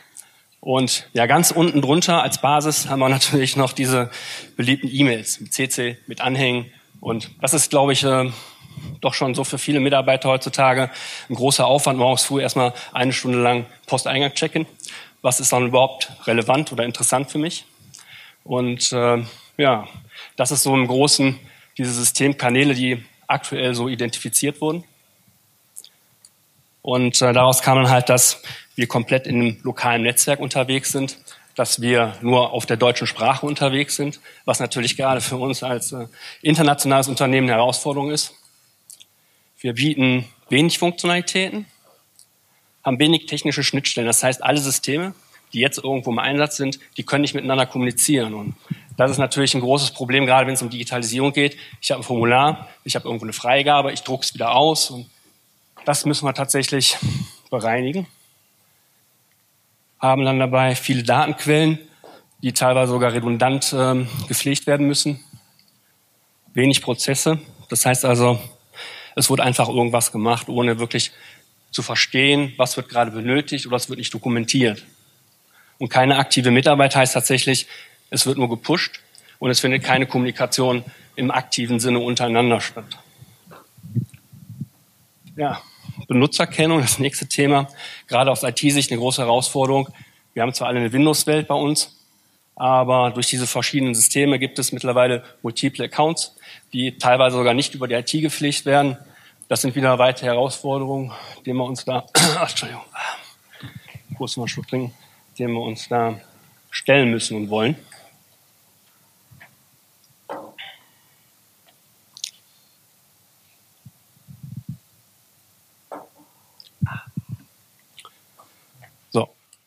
Als Fazit natürlich ganz klar, wir haben keine anwenderfreundliche, zeitgemäße Lösung. Das heißt also, alles im digitalen Kontext findet gerade absolut nicht statt und das wollen wir natürlich dann auch aufheben. Die Anforderungen, die wir jetzt haben, sind tatsächlich die bestehenden Systeme. Im ersten Schritt wäre das so die Wissensplattform und Unternehmenskommunikation, Social Intranet oder aber auch ähm, das Wiki zusammenzuführen auf eine Plattform, also eine Art Migration durchzuführen, um die ganzen Inhalte in einem System zur Verfügung zu stellen. Die zweite Optimierung, Kommunikation, Zusammenarbeit, tatsächlich zu versuchen, international die Mitarbeiter mit auf diese Plattform zu bringen, dass wir diese auf Zuruf ja, File-Server Freigaben dann auch eliminieren. Das heißt, eigenverantwortlich die Möglichkeit geben, bestimmte geschützte Gruppen zu etablieren. Und äh, ja, soziale Komponenten wie Chats, Likes dann auch zu etablieren. Das haben wir teilweise jetzt über diese ja, Mitarbeiter-App rausgenommen, dass das ein interessantes Thema ist. Und bei den ganzen Prozessen ist halt wirklich aufgefallen, die gibt es teilweise gar nicht, die sind teilweise nicht dokumentiert. Das heißt, wir finden ganz schnell wieder Ableitung zu neuen Ideen, zu neuen äh, Möglichkeiten. Das heißt also, das Thema, ja, wie kann man es, ja, Employee Self-Service tatsächlich den Mitarbeiter die Möglichkeit geben, eigenverantwortlich auch Dokumente zu teilen oder hochzuladen. Im Sinne von, weiß ich nicht, sind gerade an einer digitalen Personalakte. Das ist zum Beispiel ein Thema, wo man dann eigenständig Urlaubsanträge, Krankmeldungen auch tatsächlich dann ohne die Mitarbeit oder Aufwände dann des jeweiligen Fachbereiches realisieren kann. Und die zukünftigen Ausbaumöglichkeiten, Workflows, ja, die Mitarbeiter-App, dass man tatsächlich dann ein zentrales System hat, aus dem man redaktionell auch arbeiten kann, dass man äh, E-Learning, mobiles Arbeiten ermöglicht. Das heißt also tatsächlich, wenn man dann eher den Cloud-Gedanken vielleicht fährt, ne, welche Möglichkeiten habe ich dann heutzutage, attraktiv zu werden für die Mitarbeiter, dass sie sich international auch außerhalb eines geschützten Raumes irgendwo miteinander austauschen können. So, der Hauptgedanke bei uns ist tatsächlich dieser Plattformidee, Konstrukt, dass wir versuchen, ein System zu schaffen, was nicht ein Monolith ist, das heißt, der jetzt alles als einzelne Softwarelösung anbieten kann, sondern der dann die Möglichkeit hat, dass man dem Benutzer entsprechend einen Raum gibt, wo er gar nicht versteht oder weiß, was dahinter sich verbirgt. Das heißt also ein zentraler Einstieg für alle Bereiche, die wir gerade im Kommunikationsthemenwelten bei uns im Hause finden. Das sind dann Intranet, Wikis, File-Sharing, Office und die ganzen anderen Themen. Wir hatten Mobile First nochmal als Ansatz, auch nochmal eine interessante Idee, dass wir jetzt schon mittlerweile auch gerade im Ausland viele Mitarbeiter haben, die eher in den Smartphone-Welten unterwegs sind und nicht zu vergessen auch der Sicherheitsaspekt. Das heißt also, wo müssen wir, ähm, Entschuldigung. Genau, aber ich glaube, wir sind da schon weitestgehend, äh, weitestgehend durch. Also äh, genau wie Markus gerade erläutert, ist halt die große Herausforderung bei uns im Grunde jetzt, die einzelnen Silos, die einzelnen Datentöpfe und die isolierten Lösungen auf eine gemeinsame Plattform zu stellen und äh, wie im kleinen Beispiel der Finanzbuchhaltung jetzt skalierungsfähige Systeme zu schaffen, mit denen wir halt äh, ein Basissystem schaffen, aber bei künftigen Herausforderungen nicht das Basissystem wechseln müssen. Und äh, da fällt natürlich die Auswahl schwer. Deswegen äh, bist du und sind wir auch äh, gemeinsam viel unterwegs mit äh, Kollegenfirmen, die vor den gleichen Herausforderungen stehen, äh, genau dieses Thema nochmal zu ventilieren und zu überlegen, wie äh, nähert ihr euch, die, wir haben gerade eben gesehen, wie schnell sich die Markenwelt dort in den letzten Jahren geändert hat. Genauso schnell haben sich natürlich auch die Produkte geändert. Wir evaluieren gerade beispielsweise das Thema Office äh, 365, äh, Microsoft 365, ähm, gibt weitere Collaboration Tools, die wir entweder schon angetestet haben oder gerade in der engeren Auswahl äh, befindlich sind. Und das ist etwas, was wir jetzt zunehmend strategischer betrachten. Vorher waren das eben Systeme, die einem einen Zweck gefolgt sind und äh, man sich im Nachhinein dann Überlegungen gemacht hat, wie koppeln die an vorhandene oder an zukünftige Systeme an. Heute versucht man die ganze Sache etwas stärker geklammert, strategischer und grundsätzlicher aufzuziehen. Ähm, beispielsweise sind wir auch dran an der Frage, wie sieht äh, künftig eine SAP HANA-Entwicklung aus? Welche SAP HANA Funktionalitäten bieten schon ähm, starke BI, also, also Business Intelligence Funktionalitäten. Ist überhaupt noch ein äh, Drittsystem für BI die richtige Wahl oder ist es künftig integriert im, im ERP-System? Also das sind Fragen, die uns gerade herumtreiben und man könnte das so kondensieren eben auf die Frage, was ähm, sind Plattformstrategien und eben ähm, Strategien beziehungsweise Systeme, die, die künftig skalierbar sind und weitere Nutzeranforderungen in einer Plattform mit sich bringen. Und das sind ähm, oder haben wir was, was, was vergessen noch zu sagen? Ja, vielleicht jetzt eher noch so in der Vorgehensweise. Das ist, glaube ich, noch nicht äh, ganz uninteressant. Das war eben nicht klassischerweise, wie es bisher immer so der Fall war, im Wasserfallmodell. Wir sitzen mit allen Abteilungen zusammen, überlegen, wie können wir das Ganze jetzt umsetzen, dass wir dann irgendwo uns dann nach zwei Jahren wieder treffen und wieder darüber diskutieren, wie wir das dann einführen können. Ist dann unser Ansatz tatsächlich mit den digital affinen, eine kleine Gruppe tatsächlich in diesen ersten Schwung reinzugehen, das dann als Multiplikatoren zu nutzen, um dann entsprechend dann einzelne Funktionalitäten nach und nach zu ergänzen und eben nicht den großen Wurf direkt von Anfang an machen. Ja, das ist auch kulturell einfach ein schwieriges Thema. Ne? Leuten, die seit 20, 30 Jahren im Wasserfallmodus große Projekte äh, abgespult haben, jetzt zu sagen, wir machen das agil und äh, wir machen einen Investitionsantrag, haben also ein bisschen Budgetsicherheit, bevor wir angefangen haben, ohne dass wir äh, im Vorfeld äh, schon bis ins Grunde letzte Detail und die letzte Funktionalität durchgeplant haben. Auch das ist ein Kulturwandel, eine äh, Herausforderung in der Vorgehensweise, die wir gerade ganz aktiv auf äh, im Grunde allen Dimensionen erleben. Ja, das war oder das ist, äh, das sind die aktuellen Themen, die wir ja uns stellen. Ähm, nicht äh, zuletzt haben wir organisatorisch auch was äh, verändert. Wir haben äh, das Thema Digitalisierung auch ähm, stärker ähm, durch die Personalie Markus Ross äh, im Grunde im Unternehmen präsent. Das heißt, es gibt auch ein Gesicht, was hinter diesen ganzen Themen steht. Ähm, und im Zuge der Arrondierung mit der neuen Gesellschaft, mit neuen organisationellen Fragen und eben einer stärkeren Kommunikation auch dieser Themen, also ein Heraustreten der IT aus dem Schattendasein. Wir stellen euch einfach den Betrieb zur Verfügung und wenn ihr einen Rechner braucht, dann kommen da irgendwelche Leute und stellen euch einen Rechner hin, äh, zu den Fragen wie einfach, ergonomisch und äh, nutzenstiftend kann auch so eine IT-Digitalisierungswelt sein. Das sind gerade Fragen, wo wir uns sehr stark im Umbruch befinden und wo wir natürlich auch mit der ja, neuen Gesellschaft in der Gruppe einfach sehr positiven Rückenwind haben. Vielen Dank für Ihre Aufmerksamkeit. Vielen Dank.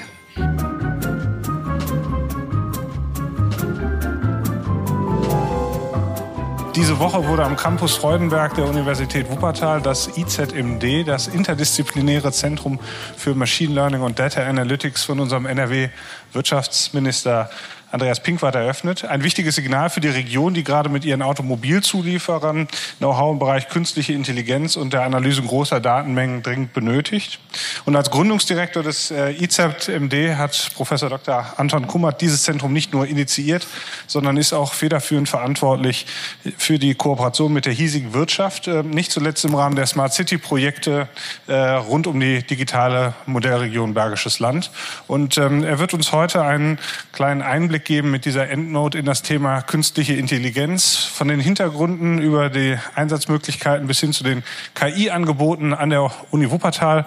Und er hat mir im Vorgespräch gesagt, er wird auch noch ein wenig auf die gesellschaftliche Dimension eingehen. Also ich glaube, das Thema KI ist in vielen Vorträgen heute in der einen oder anderen Form aufgetaucht. Und insofern freue ich mich sehr, dass dieser Leuchtturm, der da jetzt am Campus Freudenberg strahlt, ähm, auch hier am Hohnsberg quasi mit dabei ist und uns einen wunderbaren Abschluss gibt. Herr Professor Kummert, Ihre Bühne. Vielen Dank. Ja, lieber Herr Dehler, herzlichen Dank für die tolle und freundliche Einführung. Jetzt mal hier meine Uhr hier so ein bisschen, dass ich das nicht aus dem Blickfeld verliere. Ja, herzlich willkommen heute Abend zum Thema KI in Unternehmen.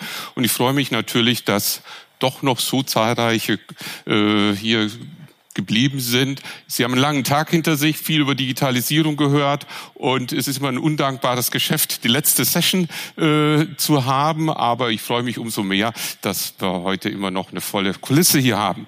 KI in Unternehmen. Bevor wir da zu dem Punkt kommen, na, was haben wir für ein Problem?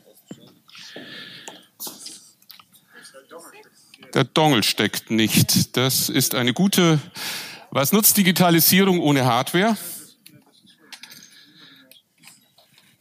Das sieht, glaube ich, schon mal besser aus. Jawohl, so funktioniert das da Ganze auch. Ja, kurzer Abriss, was erwartet uns heute Abend? Ich werde eine kleine Einführung zu KI geben, das nicht zu sehr ausdehnen. Für manche von Ihnen bestens bekannt, für manche vielleicht doch ein bisschen Neuland. Man kann auch mal so ein bisschen erläutern, was sind die Potenziale, die Chancen von KI, umgekehrt, wo ist es vielleicht auch schwierig und wo stecken möglicherweise Fallen. Dann kommen wir natürlich zum Kern äh, des heutigen Abends. Wo kann KI in Unternehmen fruchtbringend eingesetzt werden. Ich werde dann einige Beispiele bringen, nicht irgendwelche Beispiele, sondern bergische Beispiele. Das heißt, das sind alles Beispiele, die hier in der Region schon laufen oder sogar schon abgeschlossen sind, äh, so dass es vielleicht auch der Impuls für Sie ist zu sagen, das könnte ich mir in meinem Unternehmen vielleicht auch vorstellen. Und ich werde dann im letzten Teil auch noch die, Entschuldigung, die Angebote der Bergischen Universität aufzeigen. Das IZMD, auf das gehe ich noch ein, ist eben schon adressiert worden. Und äh, da gibt's also wirklich die ganz spezielle Bergische Innovationsplattform für künstliche Intelligenz, mit der eben der Transfer gesteuert werden soll. Und wie schon angekündigt, ganz kurz auch auf die gesellschaftliche Akzeptanz noch eingehend. So, jetzt aber erstmal zu KI selber. Fangen wir anders ran. Was ist eben nicht KI? Was ist bisher passiert? Klassische, regelbasierte Informationsverarbeitung. Da komme auch ich her. Das ist auch meine eigene Historie. Und ich gebe mal ein einfaches Beispiel. Das sind Algorithmen, bei denen dem Computer sehr exakt gesagt wird, was er zu tun hat. Man hat sich vorher als Ingenieur was überlegt äh, so könnte es funktionieren und hinterher ist auch nachvollziehbar, warum das System, warum der Computer das tut. Ein einfaches Beispiel, hier links haben wir ein Bild, das wird durch ein Filter, ein, ein Bildverarbeitungssystem geschickt. Äh, dieses System hat die Aufgaben, Kanten hervorzuheben und alles, was nicht Kante ist, flächenartig wegzufiltern. Das ist hier ganz gut gelungen. Man sieht hier rechts, dass also im Wesentlichen in weiß nur noch die Kanten übergeblieben sind. Der Rest, was sonst noch an Strukturen da war, ist weggefiltert. Da kann man sich überlegen, was brauche ich für einen Operator? Und ich erzähle das ganz bewusst, weil das ist eine sogenannte Faltungsoperation, die hier angewandt wird die auch in diesen künstlichen neuronalen Netzen eine besondere Rolle spielt. Manche haben vielleicht schon davon gehört, sogenannte Faltungsnetzwerke oder im Englischen so schön Convolutional Neural Networks, CNNs. Die machen auch sowas. Was ist denn dann der Unterschied?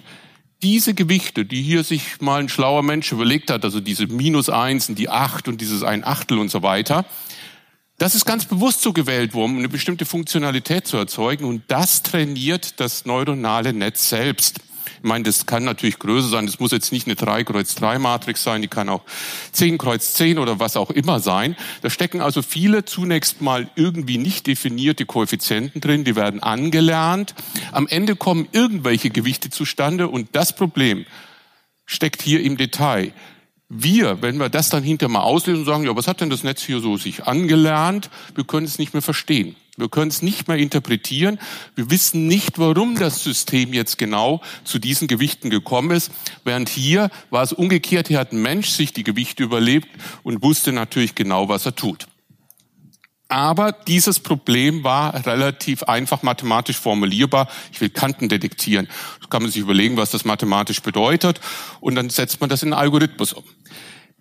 Bei KI geht es eher darum, in Fällen, wo Regeln schwerfallen, wo es nicht so einfach zu sagen ist, was müsste ich jetzt für Regeln aufstellen, um das Ganze mathematisch abzubilden, auch solche Fälle zu handeln.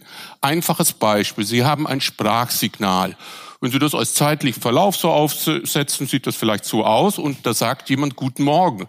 Aber zu erkennen, der sagt da Guten Morgen aus so einem Signal, da gibt es keine einfache mathematische Regel, die so ein Signal auf Guten Morgen abbildet.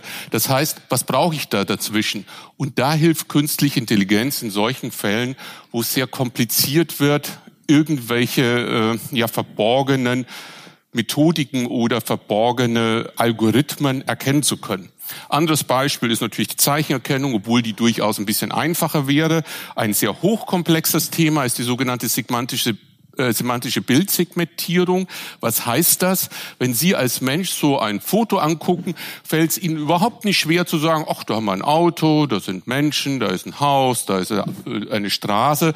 Also das heißt, das Bild in einzelne Objektklassen zu zerlegen, das können wir seit Kindesbein an. Das musste man uns nicht groß beibringen. Das steckt in uns drin. Dafür braucht man keinen Universitätsabschluss. Das ist für uns offensichtlich eine einfache Aufgabe. Aber es ist wahnsinnig kompliziert, wenn Sie sich mal selber fragen würden, ja, wie komme ich jetzt drauf, dass das ein Mensch sein könnte und wie komme ich drauf, dass das ein Auto ist? Der Computer muss das Gleiche machen und früher hat man versucht, das tatsächlich regelbasiert zu machen und der Erfolg war hm, hm, hm, bescheiden, je nach Kontext, wie viele verschiedene Klassen man hatte, ging es mal besser, mal schlechter. Heute setzt man hier ganz bewusst äh, neuronale Netze ein und das geht erstaunlich gut. Erstaunlich gut heißt, es gibt trotzdem viele Fälle, wo es auch schief läuft. Und in sicherheitskritischen Applikationen ist das natürlich höchst gefährlich. So, der Mensch, der ist sowohl mit der passenden Hardware als auch mit der passenden Software ausgestattet. Unser Gehirn, es ist lernfähig, es kann verallgemeinern und passt sich an. Das Besondere am Gehirn im Moment noch im Vergleich zur künstlichen Intelligenz, ich sage bewusst im Moment, man weiß ja nicht, was in fünf oder zehn Jahren der Fall sein wird, ist dieses, es kann sehr, sehr, sehr gut verallgemeinern. Sie kennen ja die typischen Beispiele für künstliche Intelligenz, dass man dem Netz beigebracht hat, was weiß ich, Katzenbilder von Hundebildern zu unterscheiden. Das ist immer so dieses Standardbeispiel. Und man hat dem Netz Tausende von Hundebildern, Tausende von Katzenbildern gezeigt. Und irgendwann hat es das Netz kapiert und ist der Lage, also auch unbekannte Fotos äh, zu klassifizieren. Da ist ein Hund oder da ist eine Katze abgebildet. Machen Sie das mit Ihren Kindern oder haben Sie das mit Ihren Kindern früher auch so gemacht? Sich hingesetzt, tausende von Bilderbüchern durchgegangen mit Katzen- und Hundebildern und gesagt, Katze, Katze, Hund, Hund, Hund. Und nachdem Ihr Kind tausende Bilder gesehen hatte, war es in der Lage, Katzen von Hunde zu unterscheiden. Ich glaube nicht. Sie haben ein paar Bilder mal gezeigt im Bilderbuch oder in der Natur und plötzlich war das Kind in der Lage, Katzen von Hunde zu unterscheiden und umgekehrt. Das heißt also, die Stärke bei uns ist, wir brauchen nur wenige Beispiele und sind in der Lage, das zu abstrahieren, das zu generalisieren und dann bestimmte Objekte durchaus ganz leicht zu klassifizieren. Und dieses an wenigen typischen Beispielen, die Fähigkeit zu haben, das zu verallgemeinern, zu generalisieren, das ist bisher nur beschränkt bei den neuronalen Netzen gut ausgeprägt. Das heißt also, das Typische ist immer, Tausende von Daten werden benötigt, um sowas zu trainieren. Nun, solche Bilder haben Sie schon oft gesehen. Ähm, das nennt man ein flaches Netz. Warum? Weil es weniger, wenige solche Schichten hat, ein Input, ein Output-Schicht und eine mittlere Schicht. Hier nicht schwer zu erkennen, gibt es mehr die sogenannte versteckte, also Hidden Layer. Und dann spricht man schon von tiefen neuronalen Netzen. Mehr steckt da nicht dahinter, als dass man eben mehrere solche Layer hat. Gut. Rein mathematisch würde das hier mit dem auch funktionieren. Aus praktischer Sicht ist es aber besser, solche Strukturen zu nehmen, weil die dann leichter zu trainieren sind.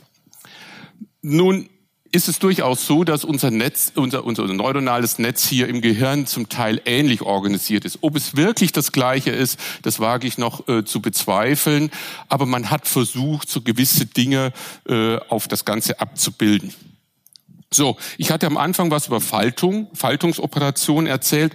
Solche Faltungsoperationen passieren auch hier in diesen Netzwerken, nur mit dem Unterschied, dass diese mathematischen Gewichte, diese Koeffizienten dann eben automatisiert gelernt werden.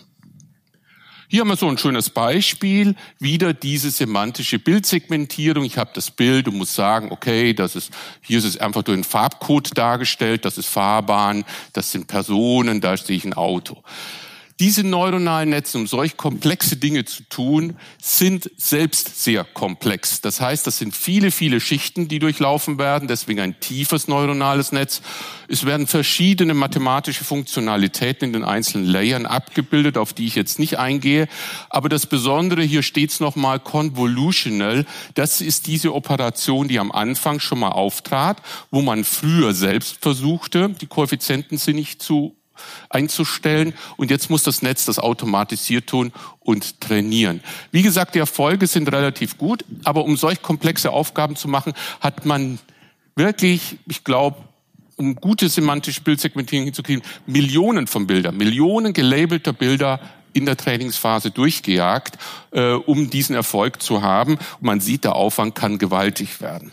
Deswegen ist es schon das Ziel der weiteren Forschung zu sagen, wie schaffen wir es auch zu lernen bei einer schlechteren Datenlage.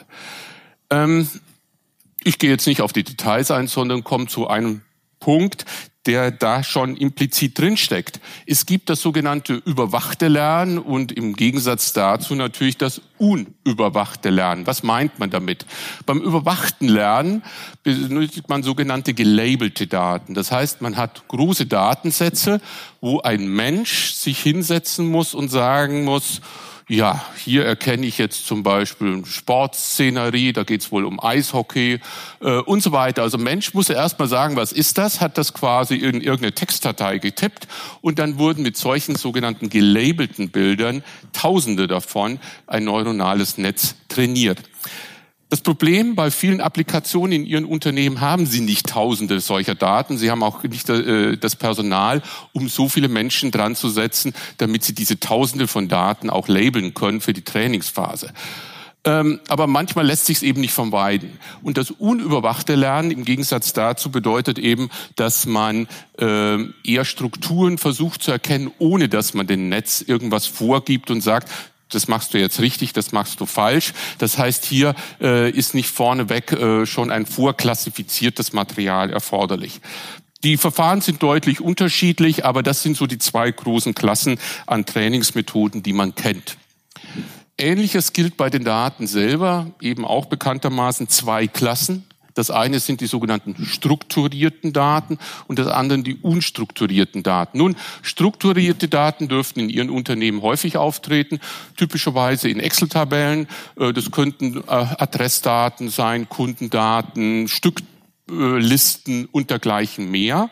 Also Sie haben eine gewisse Ordnung. In jedem Feld wissen Sie, aha, da steht die Postleitzahl, da steht die Hausnummer und so weiter.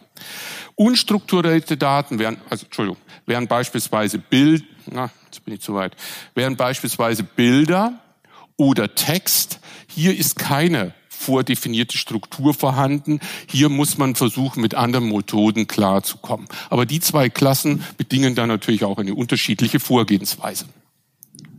So, jetzt aber endlich zu dem Thema KI in Unternehmen. Wenn es um KI in Unternehmen geht, wir hatten gerade eben eher die äh, betriebswirtschaftlichen Prozesse im Vortrag davor gehört. Wie wird die Digitalisierung abgebildet, um eben die internen Prozesse besser steuern zu können? Hier geht's jetzt, wenn es um Industrie 4.0 geht, eher möglicherweise auch um den Produktionsprozess selber, um Wartungszyklen und ähnliche Problemfelder. Die Chancen tieferer Einblick in das, was passiert. Man kriegt das Ganze besser optimiert. Man hat äh, vielleicht auch äh, die Möglichkeit, das Thema Predictive Maintenance ist, glaube ich, allgemein bekannt. Das heißt, vorausschauend schon zu planen, wann brauche ich den nächsten Wartungszyklus. Das heißt also, man ist besser in der Lage, äh, die Prozesse rechtzeitig anzugehen, bevor vielleicht ein großer Schaden entsteht. Aber man kriegt nichts geschenkt im Leben. Das heißt, es gibt auch große Herausforderungen. Zum einen die steigende Komplexität bedeutet, ähm, ja, die Sache wird undurchsichtiger. Das heißt, es mag zwar gut funktionieren, aber wenn es dann mal nicht funktioniert, ist es schwer nachzuforschen, warum es jetzt gerade schief läuft. Security und Safety muss man nicht groß erzählen.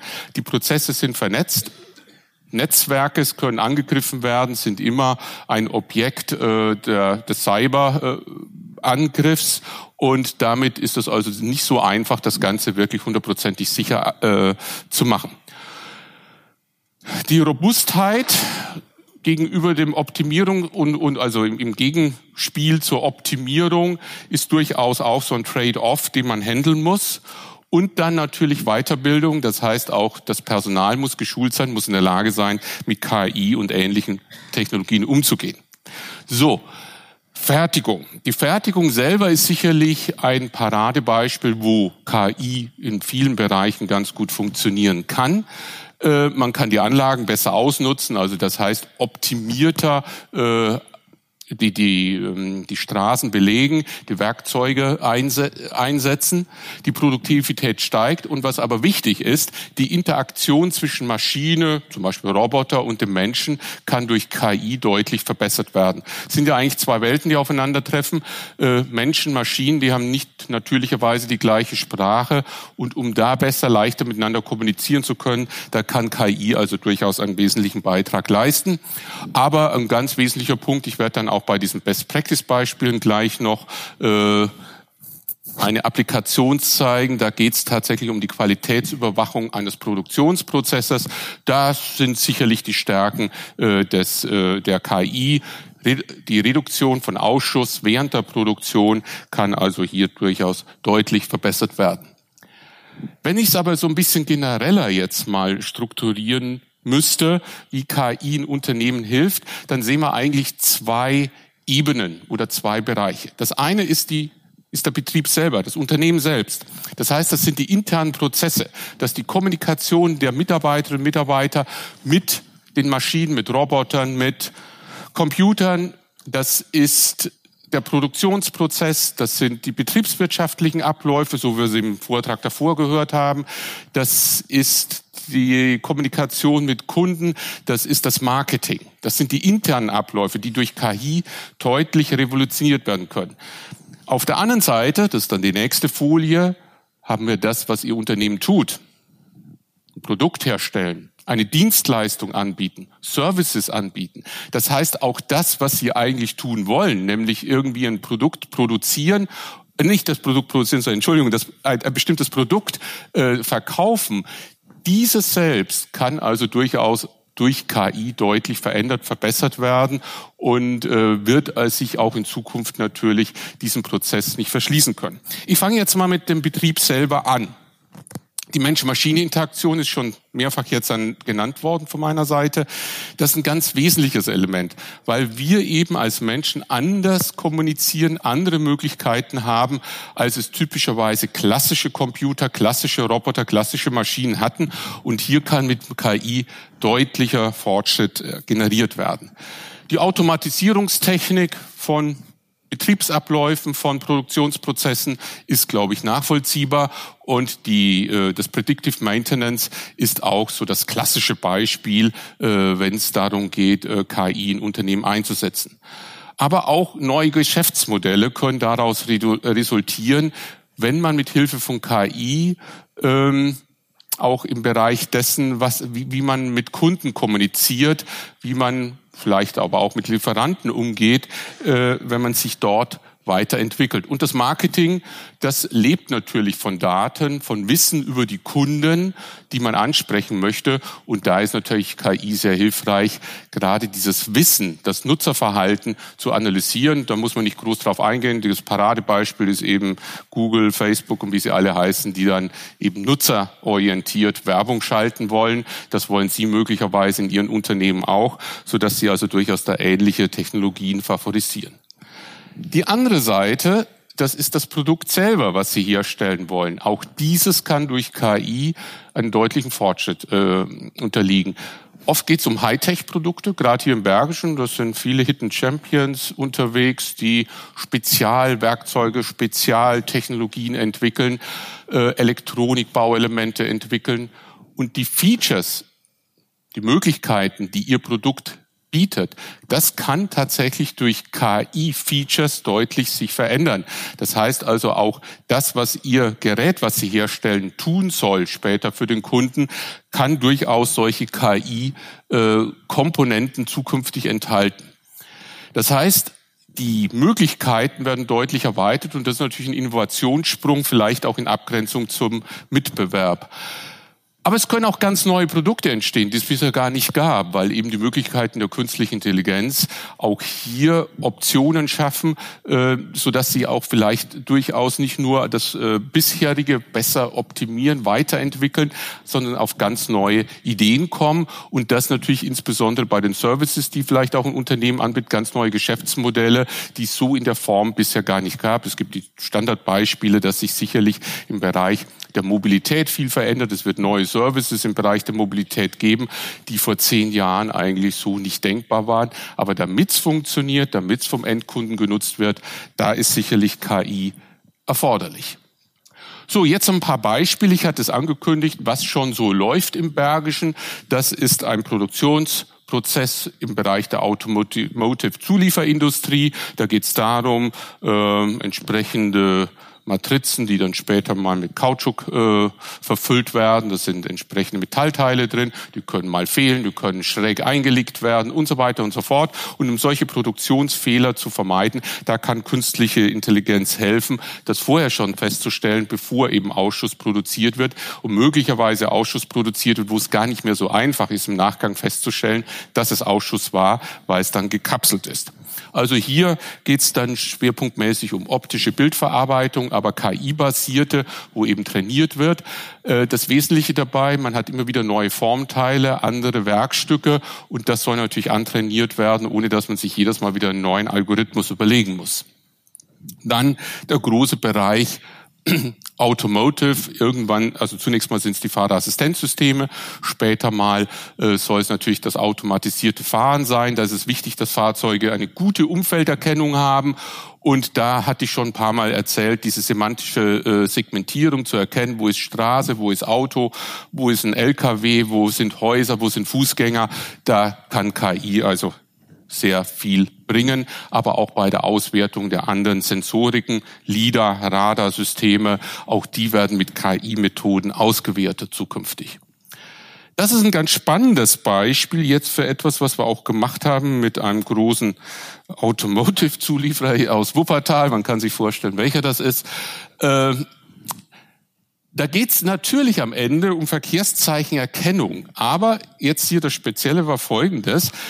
Man muss natürlich wirklich viele Bilder haben mit möglichst unterschiedlichen Verkehrszeichen in verschiedenen Kontext und so weiter und so fort. Naja, und das ist sehr teuer, die ganzen Daten aufzunehmen und dann, wie gesagt, von Hand auch noch zu labeln. Da ist ein Verkehrszeichen, damit so ein Netz das trainiert. Um die Artenvielfalt größer zu machen, kann man jetzt Folgendes machen. Man kann so ein neuronales Netz auch quasi umgekehrt agieren lassen, als nicht als Klassifikator, sondern als Generator. Das heißt also, wenn man, man muss natürlich erstmal ein bisschen trainieren, aber dann schafft man es und die Ergebnisse zeigen, dass es tatsächlich geht, auch ein solches komplexes neuronales Netz so zu trainieren. Man schickt vorne ein Rauschbild rein. Rauschbild kennt man noch so von früher her. Die heutigen Fernseher, die zeigen ja meistens ein blaues Bild, wenn kein Signal da ist. Aber früher, die Röhrengeräte, die hatten dann so ein Schwarz-Weiß-Flimmern. Das ist ein Rauschbild. Und wenn man so ein Rauschbild nimmt und das da hinten reinsteckt und das Netz ist entsprechend generiert, erzeugt das Verkehrsschilder. Und man kann durch eine Stellschraube tun, ich hätte jetzt gerne einen 50er oder einen 70er oder einen 40er Schild und dann erzeugt das Netz, das automatisch aus solchen Rauschbildern. Und da ja bekanntlich jedes Rauschbild unterschiedlich ist, sind natürlich die Ergebnisse auch leicht unterschiedlich, aber es müssen immer Tempo 30 oder Tempo 40 oder Tempo 70 Bilder sein. Und das geht. Diese Bilder sind also keine realen Bilder, sondern sind künstlich von so einem Netz erzeugt aus reinen Rauschbildern. Das ist also eine spannende Applikation und da sind wir auch dabei, forschungsmäßig einiges zu tun. Hier, äh, das war ein Projekt eines Kollegen, wo es darum geht, in der Aluminiumproduktion, das sind sehr heiße Öfen, bestimmte Ofenparameter auszulesen und aus diesen gemessenen Sensorsignalen Rückschlüsse zu ziehen auf den Zustand in dem heißen Ofen drin. Also auch so eine Art indirekte Analyse, was passiert da gerade. Dann wieder so ein Thema, was jetzt eher bei uns an der Hochschule dann ähm, vorangetrieben wird. Da ist ein Projekt zusammen mit der Medienwirtschaft. Da geht es darum, dass man zum Teil automatisiert in Texten äh, Analysen durchführt. Das ist also mehr so für die Medienbranche. Und auch da ist es erstaunlich, was man alles kann. Man kann also mittlerweile ähm, so einem System irgendwie einen Zeitungstext vorlegen und dann ist das System automatisch in der Lage zu klassifizieren, das ist ein Sportartikel, das ist eine Klatschkolumne, da geht's jetzt, was weiß ich, um Kochrezept oder äh, das ist irgendwie ein ganz normaler Nachrichtentext. Also auch sowas kann KI leisten. Jetzt zu den Strukturen, den Strukturen, die Sie vielleicht auch unterstützen können, den Strukturen an der Bergischen Universität. Eine ganz wesentliche Komponente ist eben der neue Studiengang Informatik. Dieser Studiengang Informatik ist an der Bergischen Universität wirklich neu, nämlich seit dem jetzt schon abgelaufenen Wintersemester. Wir sind sehr erfolgreich gestartet. Wir hatten beim ersten, äh, also beim ersten Auflauf gleich 150 Neueinschreibungen, das lässt hoffen.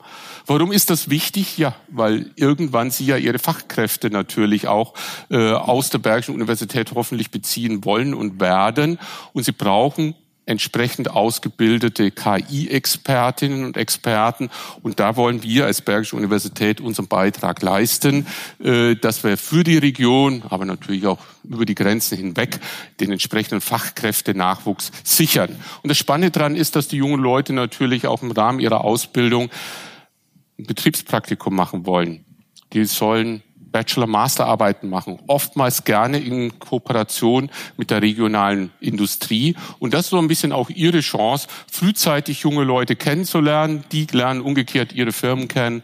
Und das ist durchaus eine Quelle, um frühzeitig auch den KI- oder IT-Nachwuchs an sich zu binden. Wir haben das im Bachelor Master, also das volle Programm. Äh, wir haben im Master verschiedene Schwerpunktfelder, das Scientific Computing, das mehr so ein bisschen die wissenschaftliche Richtung, dann der große Bereich Datenanalyse, das geht so eben in KI-Richtung, Data Mining, Big Data bis hin eben zum maschinellen Lernen und Computer Engineering ist so ein bisschen stärker äh, ingenieurwissenschaftlich getrieben. Das IZMD, das wurde eben schon bei der Einleitung benannt, am Montag der offizielle Kick-off, aber eigentlich schon letztes Jahr gegründet. Wir sind schon kräftig dabei zu arbeiten. Bedeutet, dass dieser Studiengang begleitet wurde von Anfang an durch ein interdisziplinäres Zentrum, wo es vor allem um KI geht, um das maschinelle Lernen, IZMD. Und so ein Zentrum hat zwei Säulen nämlich einmal die wissenschaftliche Säule. Darum selbstverständlich soll in einer Universität auch ein Fortschritt erzielt werden, ein wissenschaftlicher Fortschritt, was die KI-Methoden anbelangt. Und auf der anderen Seite der Transfer. Wir wollen diese Methoden auch in die Region bringen, selbstverständlich auch überregional wirken, aber insbesondere die Bergische Region. Das ist unsere äh, Ziellandschaft. Deswegen heißt auch diese Transfersäule Bergische Innovationsplattform für künstliche Intelligenz. Die ist unterstützt durch einen Beirat, wo steht er hier, einen Transferbeirat. Und der ist eben auch besetzt mit Vertretern der Wirtschaft. Und heute sind wir Gäste der IHK und selbstverständlich ist der IHK-Präsident Mayer auch Mitglied in diesem Transferbeirat plus eben zahlreiche weitere Vertreter hier aus der Region, von Verbänden und vor allem aus der Wirtschaft. Die digitale Modellkommune wurde auch schon mal kurz adressiert. Das ist natürlich ein Glücksfall hier für das Bergische Städtedreieck, weil man da in der Lage ist, jetzt wirklich spannende, innovative Projekte hier in der Region zu bringen, die dann vielleicht aber auch wieder die Basis sind, um dann eben eine gewisse Strahlkraft in, über die Regionsgrenzen hinaus zu generieren und hoffentlich dann auch die entsprechende Aufmerksamkeit auf uns zieht. So, die Kurzfassung war also, es gibt ein interdisziplinäres Zentrum und ganz besonders für die Wirtschaft hier ist die Bergische Innovationsplattform, das BIT also zu benennen, weil das ist nämlich das Tool, das Werkzeug, mit dem wir eben den Transfer von Know-how in ihre Richtung portieren wollen. Aber das soll nicht ein eine Einbahnstraße sein, sondern das ist tatsächlich ein bidirektionaler Prozess. Wir stellen nämlich auch fest, dass Ihre Problemstellung, die Sie in Ihren Firmen haben, auch uns wieder motivieren und befruchten zu sagen, hm, da gibt's ja doch noch das eine oder andere Problem, was noch nicht so einfach zu lösen ist. Da müssen wir noch mal wieder ein bisschen in Richtung Forschung gehen und müssen das entsprechend tief analysieren. Das Ganze hier mit zwei Logos versehen. Also gerne uns ansprechen, wenn es da Kontakt, wenn Kontakte gewünscht sind. Da gehe ich jetzt aus Zeitgründen nicht mehr so tief ein. Es gibt ganz verschiedene Arbeitsgruppen, die jetzt schon aktiv sind aus den beiden Fakultäten Mathematik und Naturwissenschaften und das andere ist meine Fakultät für Elektrotechnik, Informationstechnik und Medientechnik. Ähm, diese Liste, die wird immer länger. Äh, heute Morgen hatten wir meinen Kollegen Meisen hier äh, im Auditorium. Der macht eben hier, Moment, wo haben wir ihn denn? Die hier, nein, doch Innovations- und Technologiemanagement, äh, das ist sein Themenfeld. So, jetzt vielleicht noch kurz vor Schluss äh, noch eine wesentliche Bemerkung. Das Besondere bei KI an der Bergischen Universität, das ist unsere Stärke im Sinne von sogenannten hybriden Lösungen. Was ist denn eine hybride KI-Lösung? Nun, man kann einfach Folgendes machen und sagen, ich habe viele Daten, soll das Netz doch machen. Ich schmeiß die ganzen Daten in das Netz hinein, durchlaufe irgendeinen Lernalgorithmus, hoffe, das Netz wird das schon irgendwie vernünftig verdauen und dann habe ich ein trainiertes Netz und kann mein Problem lösen. Das kann man so machen. Aber effizient ist es nicht, weil sie dann ein Riesennetz brauchen, viel Zeit, viele Daten, viel Aufwand, um eine gute KI-Lösung hinzukriegen. Es funktioniert trotzdem mehr oder minder gut, ähm, aber der Aufwand ist manchmal nicht im Verhältnis stehend. Schlauer ist es, die Daten vorher mit klassischen Methoden aufzubereiten, zu sagen oder zu gucken, was ist denn überhaupt wichtig. Weil manchmal kann ich als Mensch schon beurteilen, Wichtiges von Unwichtigen zu separieren und nach einer gewissen Vorverarbeitung einem neuronalen Netz solche Daten zu, äh, zu präsentieren, wo wirklich aussagekräftige Informationen drinstecken. Dann kommt man in kleineren Netzen klar, muss weniger lernen und die Ergebnisse sind total besser, als irgendwie blind ein Riesennetz aufzusetzen und einfach Daten reinschaufeln, ohne drüber nachzudenken, was man tut. Und gerade diese Komponenz, die wir ja hier im Bergischen haben, im Bereich der Ingenieurwissenschaften und der Naturwissenschaften, das ist sehr, sehr wichtig zu sagen, ich muss auch den Prozess verstehen. Ich muss auch das verstehen, was da überhaupt passiert, wo kommen die Daten her. Und dann kann ich nämlich ganz gezielt vorverarbeiten und dann auch deutlich effizientere Lösungen finden. Und diese hybriden Geschichten, das würde ich schon behaupten, ist auch mit unsere Stärke. Ganz zum Schluss noch ein Satz zur Akzeptanz. Man, es gibt Umfragen, das habe ich hier aus dem Netz gezogen, das scheint irgendwie so mehr oder minder 50-50 zu sein, äh, dass viele Menschen durchaus glauben, äh, dass äh, die KI ihnen das Leben erleichtert, toll neue Produkte, neue Features, neue Möglichkeiten bietet, also eine echte Chance. Auf der anderen Seite ist die Skepsis aber auch groß, wo man durchaus, vielleicht zum Teil zu Recht, befürchtet, ich könnte meinen Arbeitsplatz verlieren, es könnte sonstige negative Auswirkungen auf mein tägliches Leben, auf meine sozialen Kontakte und so weiter haben. Diese Befürchtungen muss man ernst nehmen. Und deswegen ist auch wichtig, dass man hier an der Stelle entsprechende Begleitforschung betreibt. Das tun wir auch an der Bergischen Universität, um zu gucken, was macht das mit den Menschen? Wie verändert das unsere Gesellschaft? Wie verändert es unsere Produkte? Wie den Umgang mit diesen Dingen?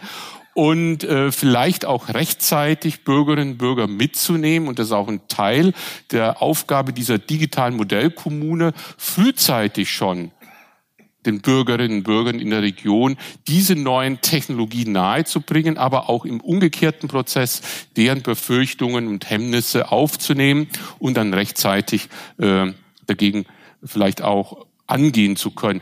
Am Montag wurde ja schon erwähnt, war unser Wirtschaftsminister Pinkwart bei uns und auch er hatte das trans, äh, nochmal portiert und sagt, man kann da natürlich immer den Teufel an die Wand malen, aber es nutzt nichts. Wir müssen uns der Sache stellen. Äh, die Welt wird sich weiterdrehen, ob wir das wollen oder nicht. Ähm, man muss versuchen, die Chancen darin zu sehen, aber realistisch auch die entsprechenden Probleme erkennen und äh, dann auch wirklich rechtzeitig auch kritisch damit umgehen. So, ich bedanke mich nochmal recht herzlich, dass Sie jetzt ganz am Schluss noch so lange ausgeharrt haben, um meinem Vortrag zu lauschen und stehe selbstverständlich auch für Fragen zur Verfügung. Das war's für heute. Vielen Dank fürs Zuhören. Wir freuen uns immer über Feedback an hallo@bergisch.eu. Wenn's euch gefallen hat, wären wir euch für eine 5-Sterne-Bewertung über eure Podcast-App dankbar. Bis zum nächsten Mal.